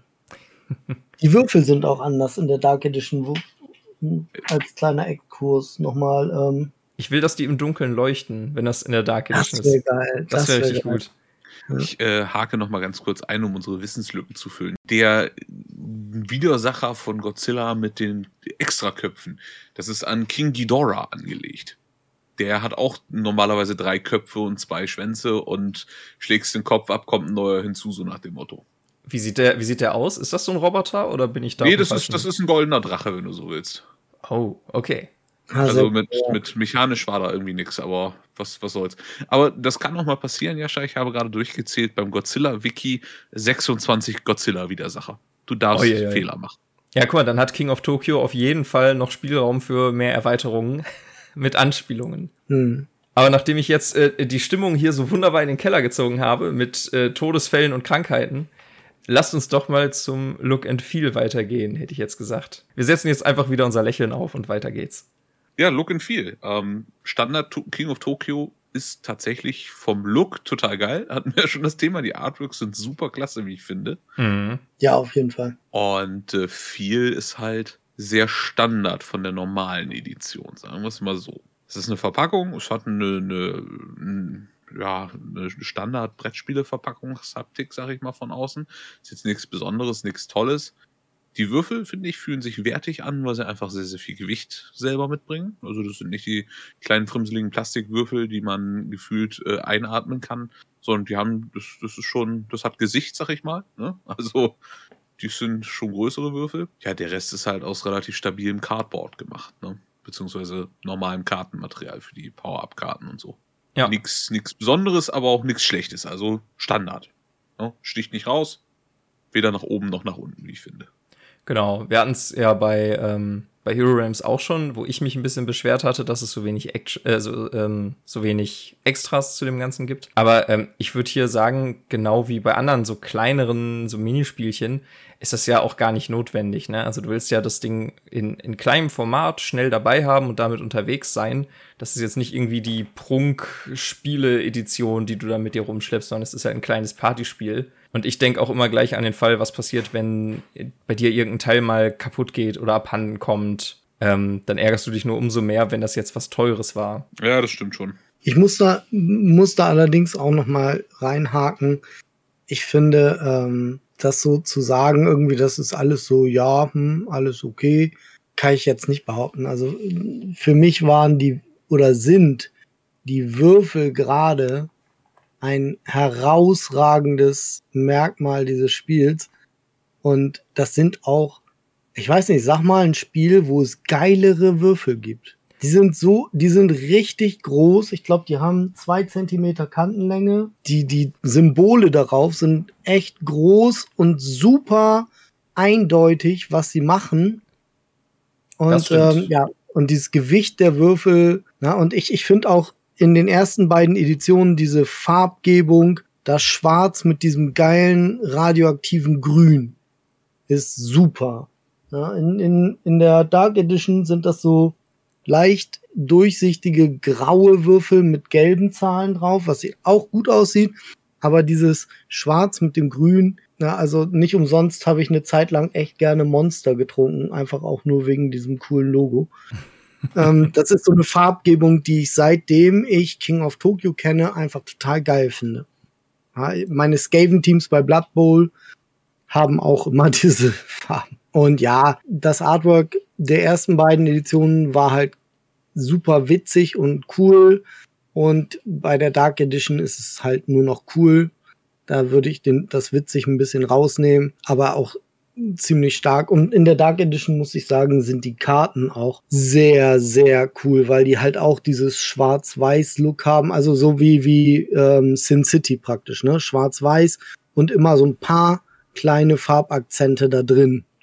Und das macht es auch sehr, sehr geil. Material finde ich ist sogar relativ gut alles. Also diese, diese Pappaufsteller für die Monster kann man easy 200 Mal in die Standys reinstecken und wieder rausnehmen und da passiert eigentlich nicht viel. Und die Karten, ja, das sind halt relativ gute Karten auch. Ne? Das ist jetzt nicht so, was am Rand ständig ausfransen würde oder die so dünn sind, dass sie ganz schnell verknicken. Die Plastikwürfel oder eben Blitztoken aus den beiden verschiedenen Editionen.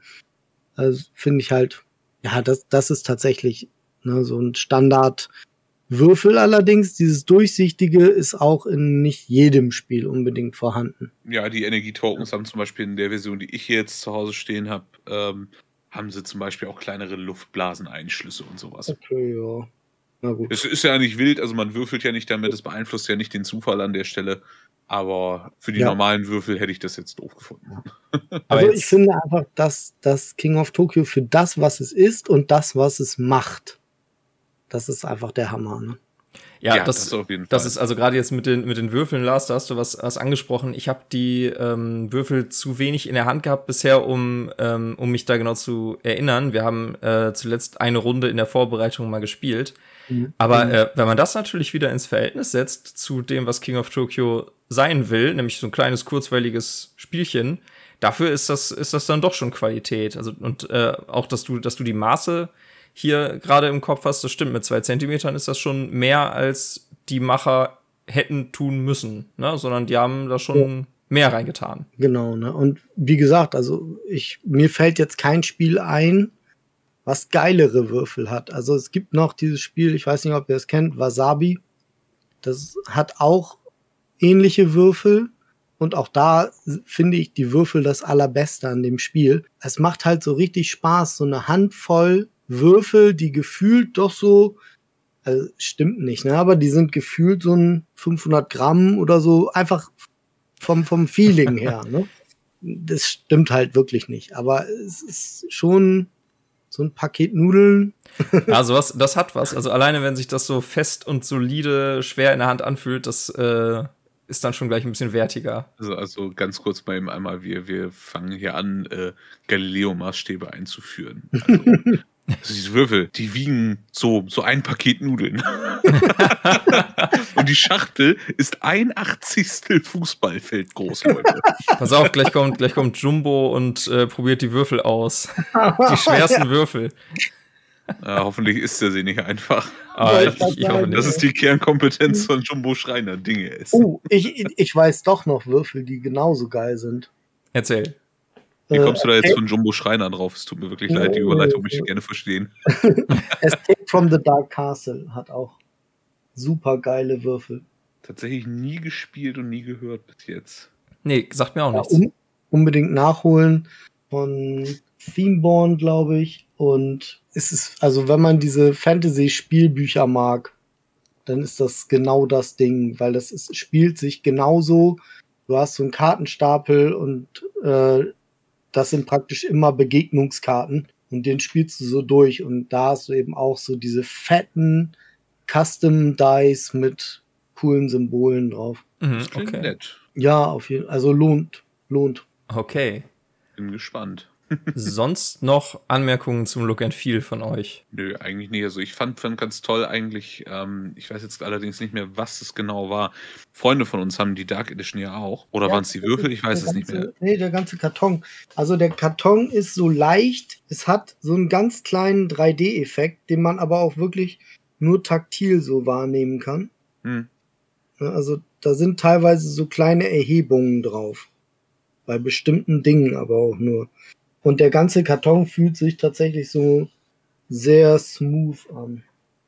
Ja, und das fand ich halt auch unglaublich cool. Also ich bin ein großer Fan davon, wenn so Spiele ähm, auch eine, eine, eine, ansprechende Haptik einfach haben. Egal, sei es jetzt das Spielmaterial, sei es der Karton. Äh, einfach, wenn du es anfasst und du denkst schon so, boah, geil. Dann, dann bin ich schon gleich dabei eigentlich. Max geheimer Fetisch. Ich habe den halt mal hier, ne? Ihr könnt ja mal hören, wie sich das anhört. Ah, nee, das nimmt doch, nee, nimmt das Mikro nicht mit. Ich habe gerade so ein Rauschen gehört. Ah, Vielleicht okay, warst du ja. das auch so. ja, vom, vom, was, was meint ihr denn mit viel eigentlich? Look ist ja klar, viel ist das nur die. Ja, genau das, was du gerade, was du gerade gemacht ja, okay. hast. Wenn du zum Beispiel, ähm, ja, irgendwie äh, äh, toll gemachte Spielutensilien hast. Also wir, wir haben mhm. zum Beispiel gerade letztens ähm, Consulting Detective gespielt ähm, hier zu viert. Und ähm, da gibt's ja alle möglichen Handouts, so eine Tageszeitung zum Beispiel, so eine alte. Und äh, da, da hast du das ganz stark. Also du, du machst die Packung auf, du fasst die, diese ganzen Objekte, die dazugehören, dann an. Und das ist schon, das mhm. ist einfach was Besonderes. Und daran merkst du, dass du da wirklich eine, eine andere Art von Spiel hast, finde ich. Ja, ja.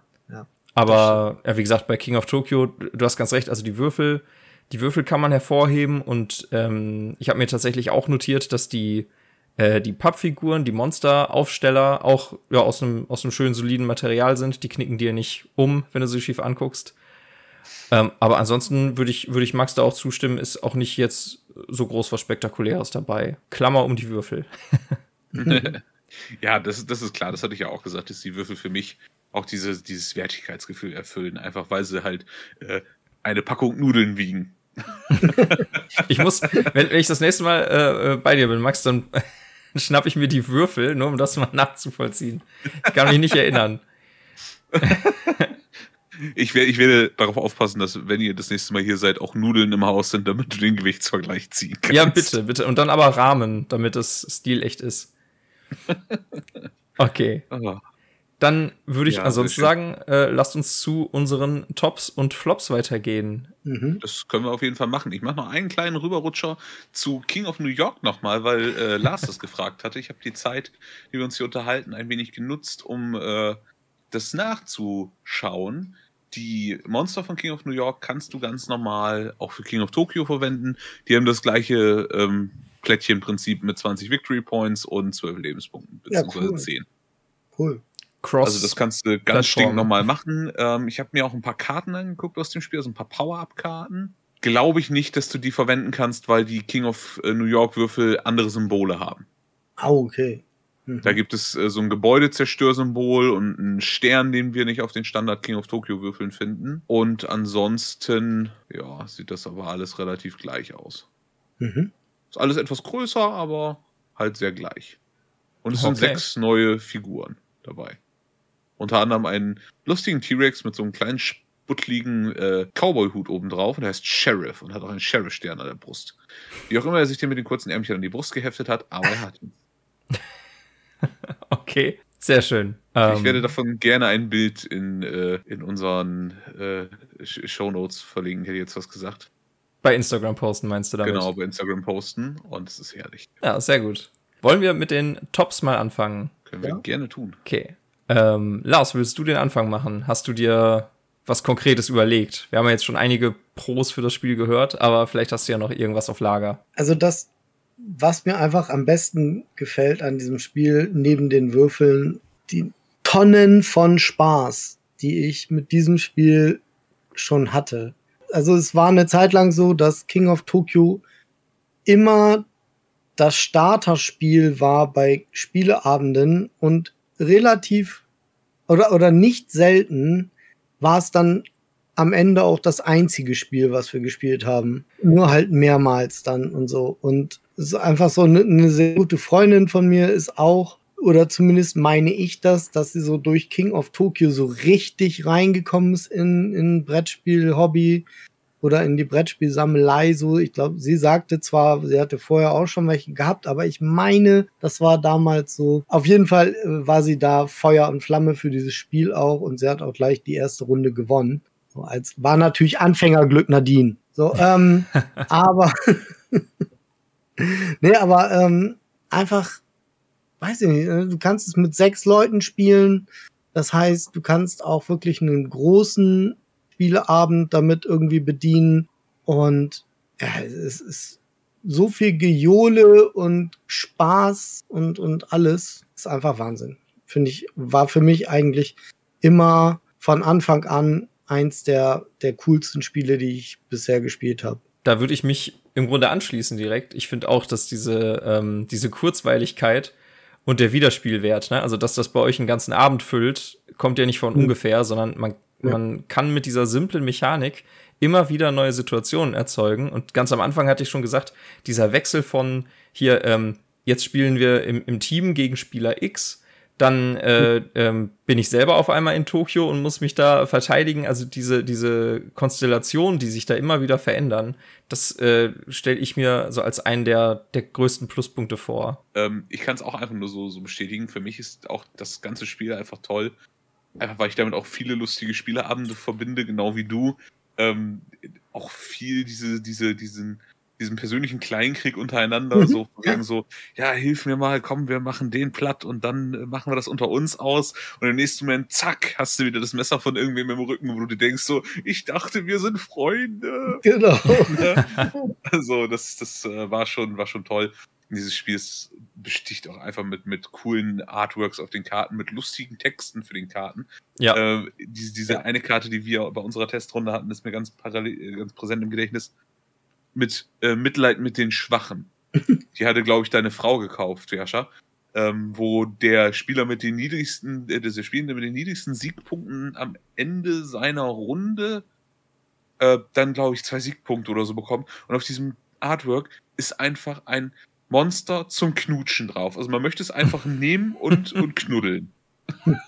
Und das ist einfach so Mitleid mit den Schwachen. Ja, wenn sie auch nur süß sind, gut, okay. Dann kann man das machen. Ja, ich erinnere mich. Bei mir hat sich dieses Gefühl eingestellt, ich hatte die erste, die erste Monsterkarte in der Hand, als, äh, als wir als deine Gäste uns natürlich aussuchen konnten, wen wir spielen wollen. Ich habe natürlich Cyber Kitty genommen. Ähm, und zwar vor allen Dingen, weil wenn man genau hinschaut, man sehen kann, wie Cyber Kitty von einer echten Kitty gesteuert wird quasi. Also da ist auf der, auf der Brust ist so eine ganz kleine Glaskuppel mit äh, einer kleinen Katze drin und, und das ist so klein und, und kaum zu erkennen. Also man muss wirklich nah ran und genau hingucken. Und das äh, für solche Details, die KünstlerInnen sich da Zeit genommen haben, das finde ich ist einfach so groß. Richtig, richtig gut. Ja, das ist ja bei Cyber Bunny auch. Cyber Bunny hat auch, ähm, ich glaube, in den ersten zwei Editionen oder in der ersten Edition hat Cyber Bunny da sitzt so ein Hase im Kopf und steuert. ja gut, und jetzt, wo ich durch, äh, durch euch erfahren habe, äh, wer äh, Richard Garfield ist, macht das natürlich auch Sinn, dass auch das Artwork richtig äh, ins Detail durchdacht ist. Wobei ich weiß nicht, wie, wie viel er da tatsächlich mitzeichnet oder gezeichnet hat. Ähm, bei Magic hat er ja auch, er hat die Karten ja nicht selber gezeichnet. Da gibt es ja eine riesige Range an Artists, die für Magic Karten machen. Mhm. Aber es steht auf jeden Fall fest, dass er da einen gewissen Anspruch hat, würde ich mal ja. sagen. Also der, der also, wird sich nicht zufrieden geben, wenn die Karten so ein grauer Matsch wären irgendwie, sondern ich glaube, er hat da ein Auge für. Das ist auch so ähm, kleiner Ausflug. Ich, ich mache selber auch Brettspiele und für eins dieser Brettspiele habe ich mit so einem, mit mehreren Künstlern mal gesprochen äh, über Preise und so vor allen Dingen. Und die haben alle gesagt, dass Magic ist so der Goldstandard für Fantasy Art. Also wenn du so, wenn du ähm, Fantasy Art machst und gerade auch für Spiele oder so und du kannst sagen, hey, ich habe auch schon mal was für Magic gemacht, dann heißt das schon richtig was. Ja. Ist ja, ist ja voll spannend, dass du sowas, dass du sowas machst. Also ein, ein Arbeitskollege von mir hat tatsächlich auch schon mal ähm, Spiele-Artwork gemacht. Auch für, für ein Kartenspiel, was dann aber leider nicht veröffentlicht wurde. Also vielleicht kann ich da ja äh, Kontakte knüpfen. ja, sicher. Also gerne mal. Hm. Dann, dann musst du uns irgendwann auch mal zeigen, was für, äh, was für Spielideen du hast. Oder hast du schon mal was veröffentlicht, richtig? Nee, veröffentlicht habe ich noch nichts. Also gibt im Moment drei Spielideen, die in verschiedenen Stadien äh, der Prototypen sind. Also für eine existieren Regeln, eins ist oder zwei sind so in, nein, eins ist praktisch in, müsste man einfach noch ein bisschen Feintuning machen und eins ist so im Umbau immer wieder und das ist eigentlich so das mein mein großes Baby, äh, was, worauf ich am meisten Bock habe eigentlich noch. Ähm, das zeige ich übrigens auch am 10. September in Achim. Da ist irgend so ein Spiele, so eine Spielecon oder sowas. Wir haben so eine Bremer Autorengruppe. Ein paar von uns fahren da halt hin, um ihre Spiele zu zeigen auch. Uh, hört sich auf jeden Fall spannend an. Mhm. Cool. Ja, also ich bin, ich bin gespannt. Ich habe mich immer schon gefragt, wie ähm, ähm, so äh, analoges Game Design abläuft als Beruf. Also ich habe mich immer gefragt, ob man davon leben kann, wenn man das jetzt richtig professionell hauptberuflich macht, sozusagen. Ähm, ich glaube, es gibt in Deutschland drei Leute, die davon leben. Ja, ne, das müssen schon richtige Hits werden dann. Ne? Das ist einmal, einmal hier der Katan-Typ. Ich glaube, der ernährt seine ganze Familie damit irgendwie. Da ist der Sohn und die Tochter machen jetzt das und er ist, glaube ich, eher so ein bisschen im Hintergrund, aber ähm, wie heißt der nochmal? Dafür wird man mich steinigen, aber ich weiß es gerade nicht. Ähm, dann hier, äh, ich, ich könnte mir vorstellen, dass so Leute wie Rosenberg und Knizia vielleicht auch noch irgendwie davon leben können. Aber ja, es sind nicht viele. Es sind echt nicht viele. Die, die ganz großen quasi. Ja. Okay. ja und es gibt ja auch, es gibt ja, glaube ich, auch nur einen einzigen YouTuber, der davon leben kann, dass er Brettspiele präsentiert. Also Deutsche es bleibt äh, immer noch ein kleines Nischenhobby, ne? Gibt es noch irgendwelche Top-Punkte, die wir vergessen haben? Nö, also bei mir tatsächlich keine. Ich, Nö. Bei mir hab, auch nicht. Äh, das Spiel ist geil, das ist mein einziger Top-Punkt. Ja, genau. Ich habe auch ja. tatsächlich keinen Flop gefunden. Also nichts, nichts Realistisches, was mich wirklich irgendwie, was mir wirklich irgendwie negativ aufgefallen wäre. Da ist einfach nichts. Also ähm, ich habe mich jetzt äh, über den Preis nicht informiert, aber ich glaube, der wird, wird auch nicht so himmelschreiend sein. Ne? Das wird, wird. Der Preis ist relativ günstig. Die Monsterbox kostet, glaube ich, im Internet 45 Euro. Oh. Da ist alles drin, wenn ich mich nicht ganz stark täusche. Ich gucke es mal eben schnell parallel nach. Ja, mach mal. Also so für das Grundspiel jetzt, wenn wir nur davon ausgehen, man möchte oh. es mal spielen. Ne? 30 Euro bei äh, beliebigen Online-Händlern. Vielleicht dann etwas teurer bei euren Local-Dealern vor Ort, die ihr natürlich am besten unterstützen solltet. Ja, und dafür kriegst du dann halt äh, ähm, Lars-Style Freude ohne Ende. Ja. Für 30 Euro. Also wenn, wenn man äh, an, an Spieleabend so viel Spaß mit 30 Euro haben kann, also so viel kannst du in der Kneipe gar nicht draufhauen. Äh, und gesünder ist es auch. Ja, und, und überleg mal, das sind, das sind nicht mal dreimal ins Kino gehen. Richtig, richtig. Das sind 60 das Mark. Heißt, nicht mal, nicht mal sechs Stunden Spaß hättest du mit, mit dreimal ins Kino gehen oder so.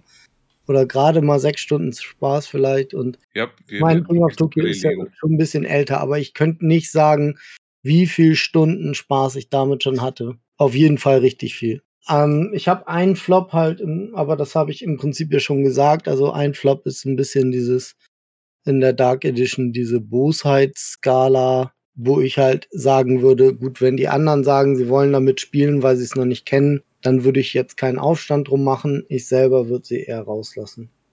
Okay, und das, das ist ja gerade der Punkt. Ne? Das bleibt ja optional. Genau.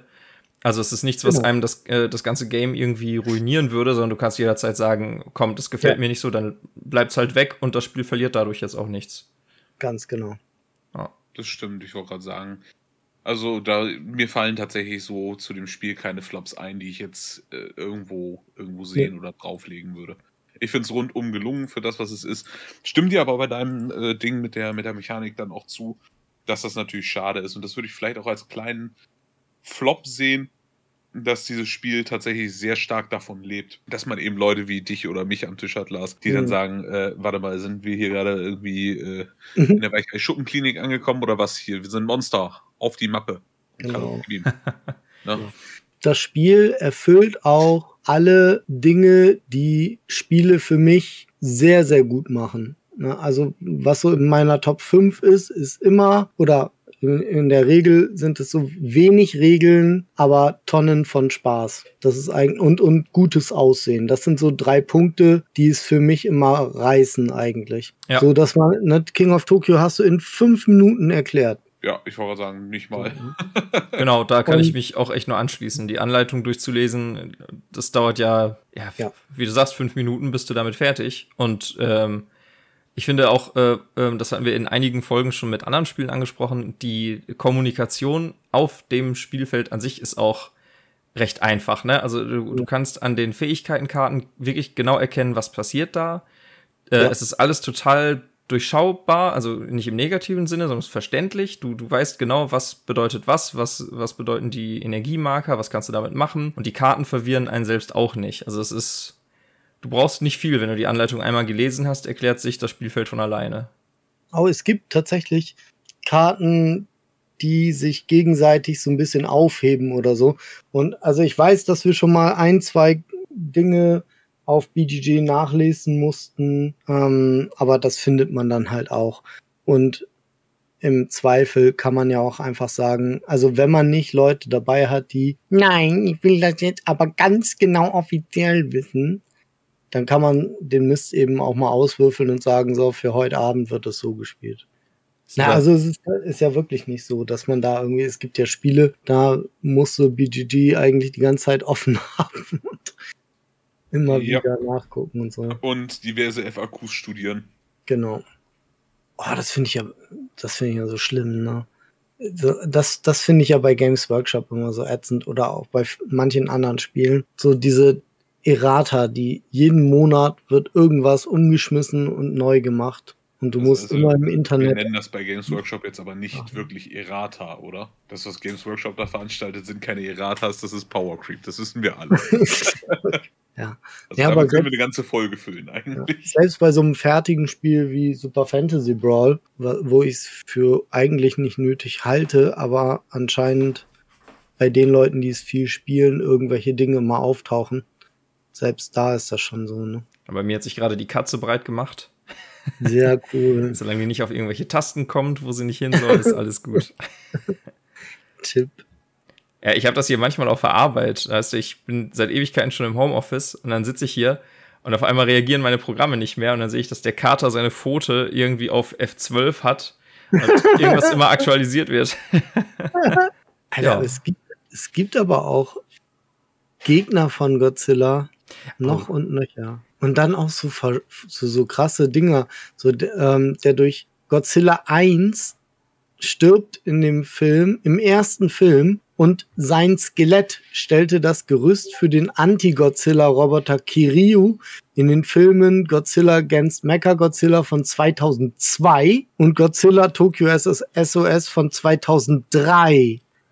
Das heißt, Was? der Film von 1954, da, das, den haben sie wieder aufgegriffen und haben das Skelett vom echten ersten Godzilla praktisch benutzt, um einen Anti-Godzilla-Roboter zu bauen. Das ist ja schon mega, mega gut. Ja. Sowas finde ich ja richtig geil. Ich erinnere mich an, ähm, an so Szenen aus den Filmen damals, wo, ähm, wo dann auch mehr als zwei Monster aufeinander getroffen sind. Mhm.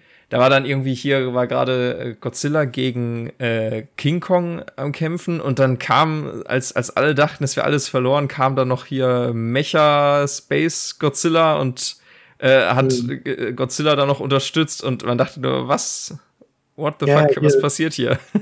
Jet Jaguar in der deutschen Synchronfassung King Kong genannt, ist ein bunter, spielzeugartiger hum humanoider Roboter, der zu Monstergröße heranwachsen kann. Er kämpft zusammen mit Godzilla gegen Megalon und Gigon in King Kong Dämonen aus dem Weltall.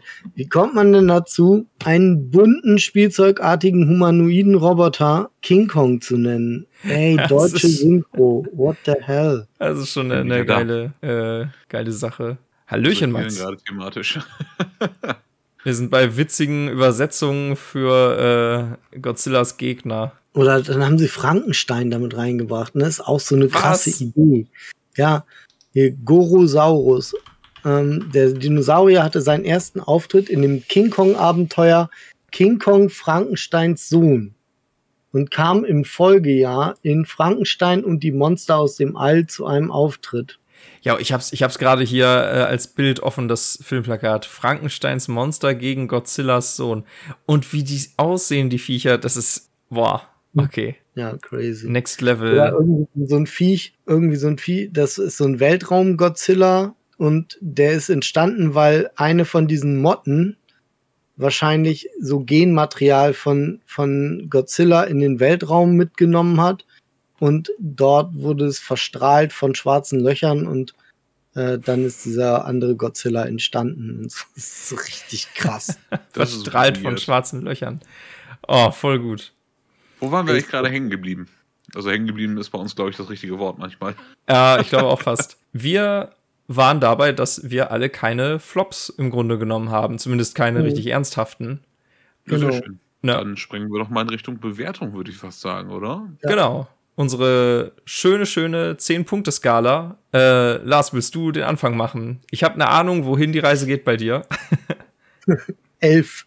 Elf. okay, also wir, wir, wir halten fest, wir laden Lars einfach nicht mehr ein, weil der die Skala nicht verstanden hat.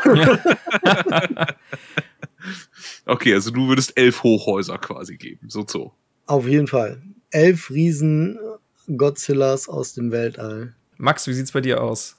Ja, ich äh, mache mach auch wieder eine, eine äh, recht hohe Bewertung an der Stelle, lasse aber natürlich weiterhin etwas Luft nach oben, weil wir noch ein bisschen länger aufnehmen. Und äh, ich würde 8 von 10 geben, tatsächlich. Ja, bei mir werden es äh, 9 von 10 verwüsteten Wolkenkratzern. Aber im Grunde auch nur keine 10 von 10 aus dem Grund, äh, den du gerade ansprichst. Ich möchte mir noch ein bisschen Luft nach oben offen halten. Ich glaube, ich bin auch immer sehr schnell mit solchen äh, Sachen, aber es ist halt wenn ich, wenn ich das so unterm Strich betrachte, dann ist es einfach so. Ich glaube, ich habe kein modernes Brettspiel so oft gespielt und ich hatte bei keinem modernen Brettspiel außer Jäger der Nacht vielleicht noch so erheblichen Spaß und so viel Wiederspielwert. Also Jäger der Nacht ist für mich auch 10 von 10 Werwölfen klar, irgendwann muss man halt mal die volle Punktzahl vergeben oder auch drüber hinaus. Und äh, du hast das ja anscheinend schon wirklich sehr, sehr häufig gespielt. Und das tut das der Begeisterung auch, keinen Abbruch. Ja, aber das ist natürlich auch, ist in der 11 von 10 ist auch meine Spielgruppe mit drin. Ich habe auch schon von Leuten auf Instagram gehört, ja, äh, wir haben King of Tokyo zweimal zu zweit gespielt und fanden Scheiß. Und da, da muss ich halt sagen, ja, das ist genau der Grund weil zu zweit macht es halt keinen Spaß. Ja, das ist so, dann ist einer in Tokio und gewinnt und der andere nicht. Oder ja, so. Mir ist auch einfach schleierhaft, wieso man dieses Spiel so. zu zweit spielt. Ja, weil, weil die halt immer zu zweit spielen. Und da ist King of Tokyo halt komplett das falsche Spiel. Ja, aber ich meine, so der Hersteller die Möglichkeit liefert, Ach so, ja. zu zweit zu spielen, das macht für mich relativ wenig Sinn bei diesem Spiel, weil das ja wirklich davon lebt, dass du dir mit wirklich vielen Monstern einen Clash lieferst. Genau. Ja. Also ich glaube, ich finde auch die beste Anzahl sind komplett sechs oder vielleicht noch fünf ist so die beste Anzahl dafür. Das denke ich auch. Also gerade wenn, wenn du zu zweit bist und du kannst ja quasi in Tokio stehen, so lange wie du willst, äh, und dir da deine Siegpunkte reinholen. Also. Ja, ne, weil du kriegst Siegpunkte, du heilst vielleicht nicht, der andere kann mal heilen, aber ja, mit ein bisschen Würfelglück bleibst du einfach drin stehen und gewinnst. Ja, ja hätte ich jetzt schon. auch gesagt. Aber von daher war es ja ganz gut, dass, dass meine erste Spielerfahrung damit jetzt zu viert gewesen ist, weil da hatte ich nämlich auch genau dieses Gefühl, was du gerade meintest, dieser soziale Aspekt, der macht, der macht richtig viel aus dabei. Und Auf jeden Fall. Ich hätte jetzt gesagt, also zu viert fühlte sich das schon ideal an, aber mit noch mehr Leuten dann wahrscheinlich noch besser, ne? Bis zu sechs SpielerInnen sind ja möglich. Ja, und dann scheidet halt auch relativ schnell einer aus. Und das ist eben auch was, damit muss man tatsächlich leben können. Und da gibt es auch ganz viele Brettspieler, die halt Player Elimination überhaupt nicht mögen. Und das muss man schon mögen oder das, das muss schon klar sein und da muss man dann eben auch mit umgehen können, dass es passieren kann, dass du dann eben 15 Minuten aussetzt, sozusagen. Ne? Ja, aber da, bei uns ist es dann halt so, du holst dir noch ein Bierchen und feuerst irgendwen an. Ja, sehe ich genauso. Also, du bist halt immer noch voll dabei beim Spiel. Aber das kann halt nicht jeder und es mag auch nicht jeder und das ist natürlich für die Leute dann auch in Ordnung. Nur für die ist dann eben King of Tokyo einfach auch das falsche Spiel. Ja, gut, das äh, ne, wollte ich eigentlich auch gerade darauf hinaus. Das ist ja aber bei King of Tokyo das Schöne. Du sitzt, wenn es ganz schlecht läuft, nur 10 Minuten, Viertelstunde, vielleicht 20 Minuten rum. Ja. Nicht irgendwie die nächsten anderthalb Stunden bist du der Getränkeholer. Ne? Also, genau. ja. das ist ja auch ein erheblicher Vorteil an der ganzen Nummer. Ja, das sehe ich auch so. Das kann man, kann man alles verschmerzen, selbst wenn man mal direkt am Anfang ausscheiden sollte. Also insofern wäre das jetzt für mich auch kein, kein Argument, das Spiel jetzt irgendwie schlechter zu finden. Also pff, das macht ja, ja. macht ja diesen Chaos-Party-Charakter des Ganzen aus, wenn du es mit sechs Leuten spielst und es geht alles ein bisschen drunter und drüber. Ja, wie so eine große, ja, im Grunde wie in den Filmen, ne? Eine große Schlägerei unter Monstern. Das macht es ja nur authentisch. Ja, ich glaube, dann neigt sich unser, unser Podcast auch soweit diese Folge dem Ende. Ähm, also erstmal Shoutout geht natürlich äh, raus an euch, Lars, mit eurem äh, coolen Brettspiele-Podcast. Ne? Ja, vielen Dank. Es kann nie genug coole Brettspiel-Podcasts geben, deswegen äh, immer weiter so. Auch ja. an die ganze Truppe dann natürlich von uns ein Shoutout und liebe Grüße. Vielen stehen wir jetzt äh, dank, dank dem Kennenlernen äh, auch in Kontakt. ja, auf jeden Fall. Ne? Und ähm, ihr seid ja auch schon in Kontakt mit Alex und Olli irgendwie und so. Also da wird bestimmt wird da noch die ein oder andere Koop möglich. Ja, also da sind wir auf jeden Fall offen für. Also Boardgame äh, Theory unbedingt mal reinhören. Sehr, sehr the cool. Board, the Board Game Theory. Oh, Ganz ich habe es die ganze Zeit falsch gesagt. The Board Game Theory. Okay.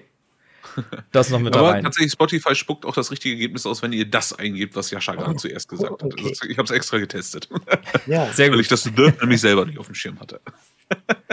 mhm ja, vom, vom Grundsatz her, äh, mit den Collabs starten wir ja auch schon, können wir mal so in, in deiner eigenen Sache, äh, Lars, eine kurze, kurze Werbung machen, ja. dass wir ab demnächst äh, eure Blood Bowl-Liga kommentieren, das Ganze mit ein wenig äh, Elan angehen und auf YouTube hochladen. Ne? Ganz genau, ganz genau. Ne? Also es gibt ähm, die Wabble, das ist die Valhalla Blood Bowl-Liga und ähm, da spielen acht Instagrammer äh, gegeneinander Online Blood Bowl und ähm, der Max und ich werden das dann so machen, dass wir uns die Wiederholungen der Spiele angucken und die dann eben kommentieren. Und das Ganze wird dann hochgeladen auf meinem YouTube-Kanal Furchtbares Gaming. Da findet ihr auch, wenn ich das kurz sagen darf, ähm, auch noch ja, viele Online-Brettspiel-Inhalte, aber auch ähm, Unboxings und Reviews und Let's Plays und, und, und Regelerklärungen von anderen gängigen und nicht ganz so gängigen Brettspielen.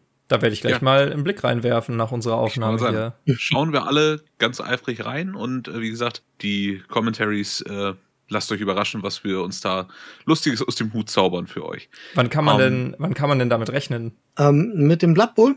Ja, genau. Also wann, wann kann man euch auf YouTube denn hören, so ungefähr, so. mit Bearbeitungszeit und allem? Ja, ich vermute mal, wir werden das am Freitag aufnehmen, jetzt diese Woche noch. Ähm, heute ist Mittwoch, also übermorgen und Sprich der 8. Juli haben wir jetzt gerade. Genau, und ich würde mal vermuten, dass man es am Sonntag, also am 10. 11. Juli. Mathe, Mathe, ist so ein Arschloch. Warte, Sonntag ähm, sagst du. Genau, ne, das, ich würde es jetzt einfach mal vermuten, dass ich das bis dahin hochgeladen habe.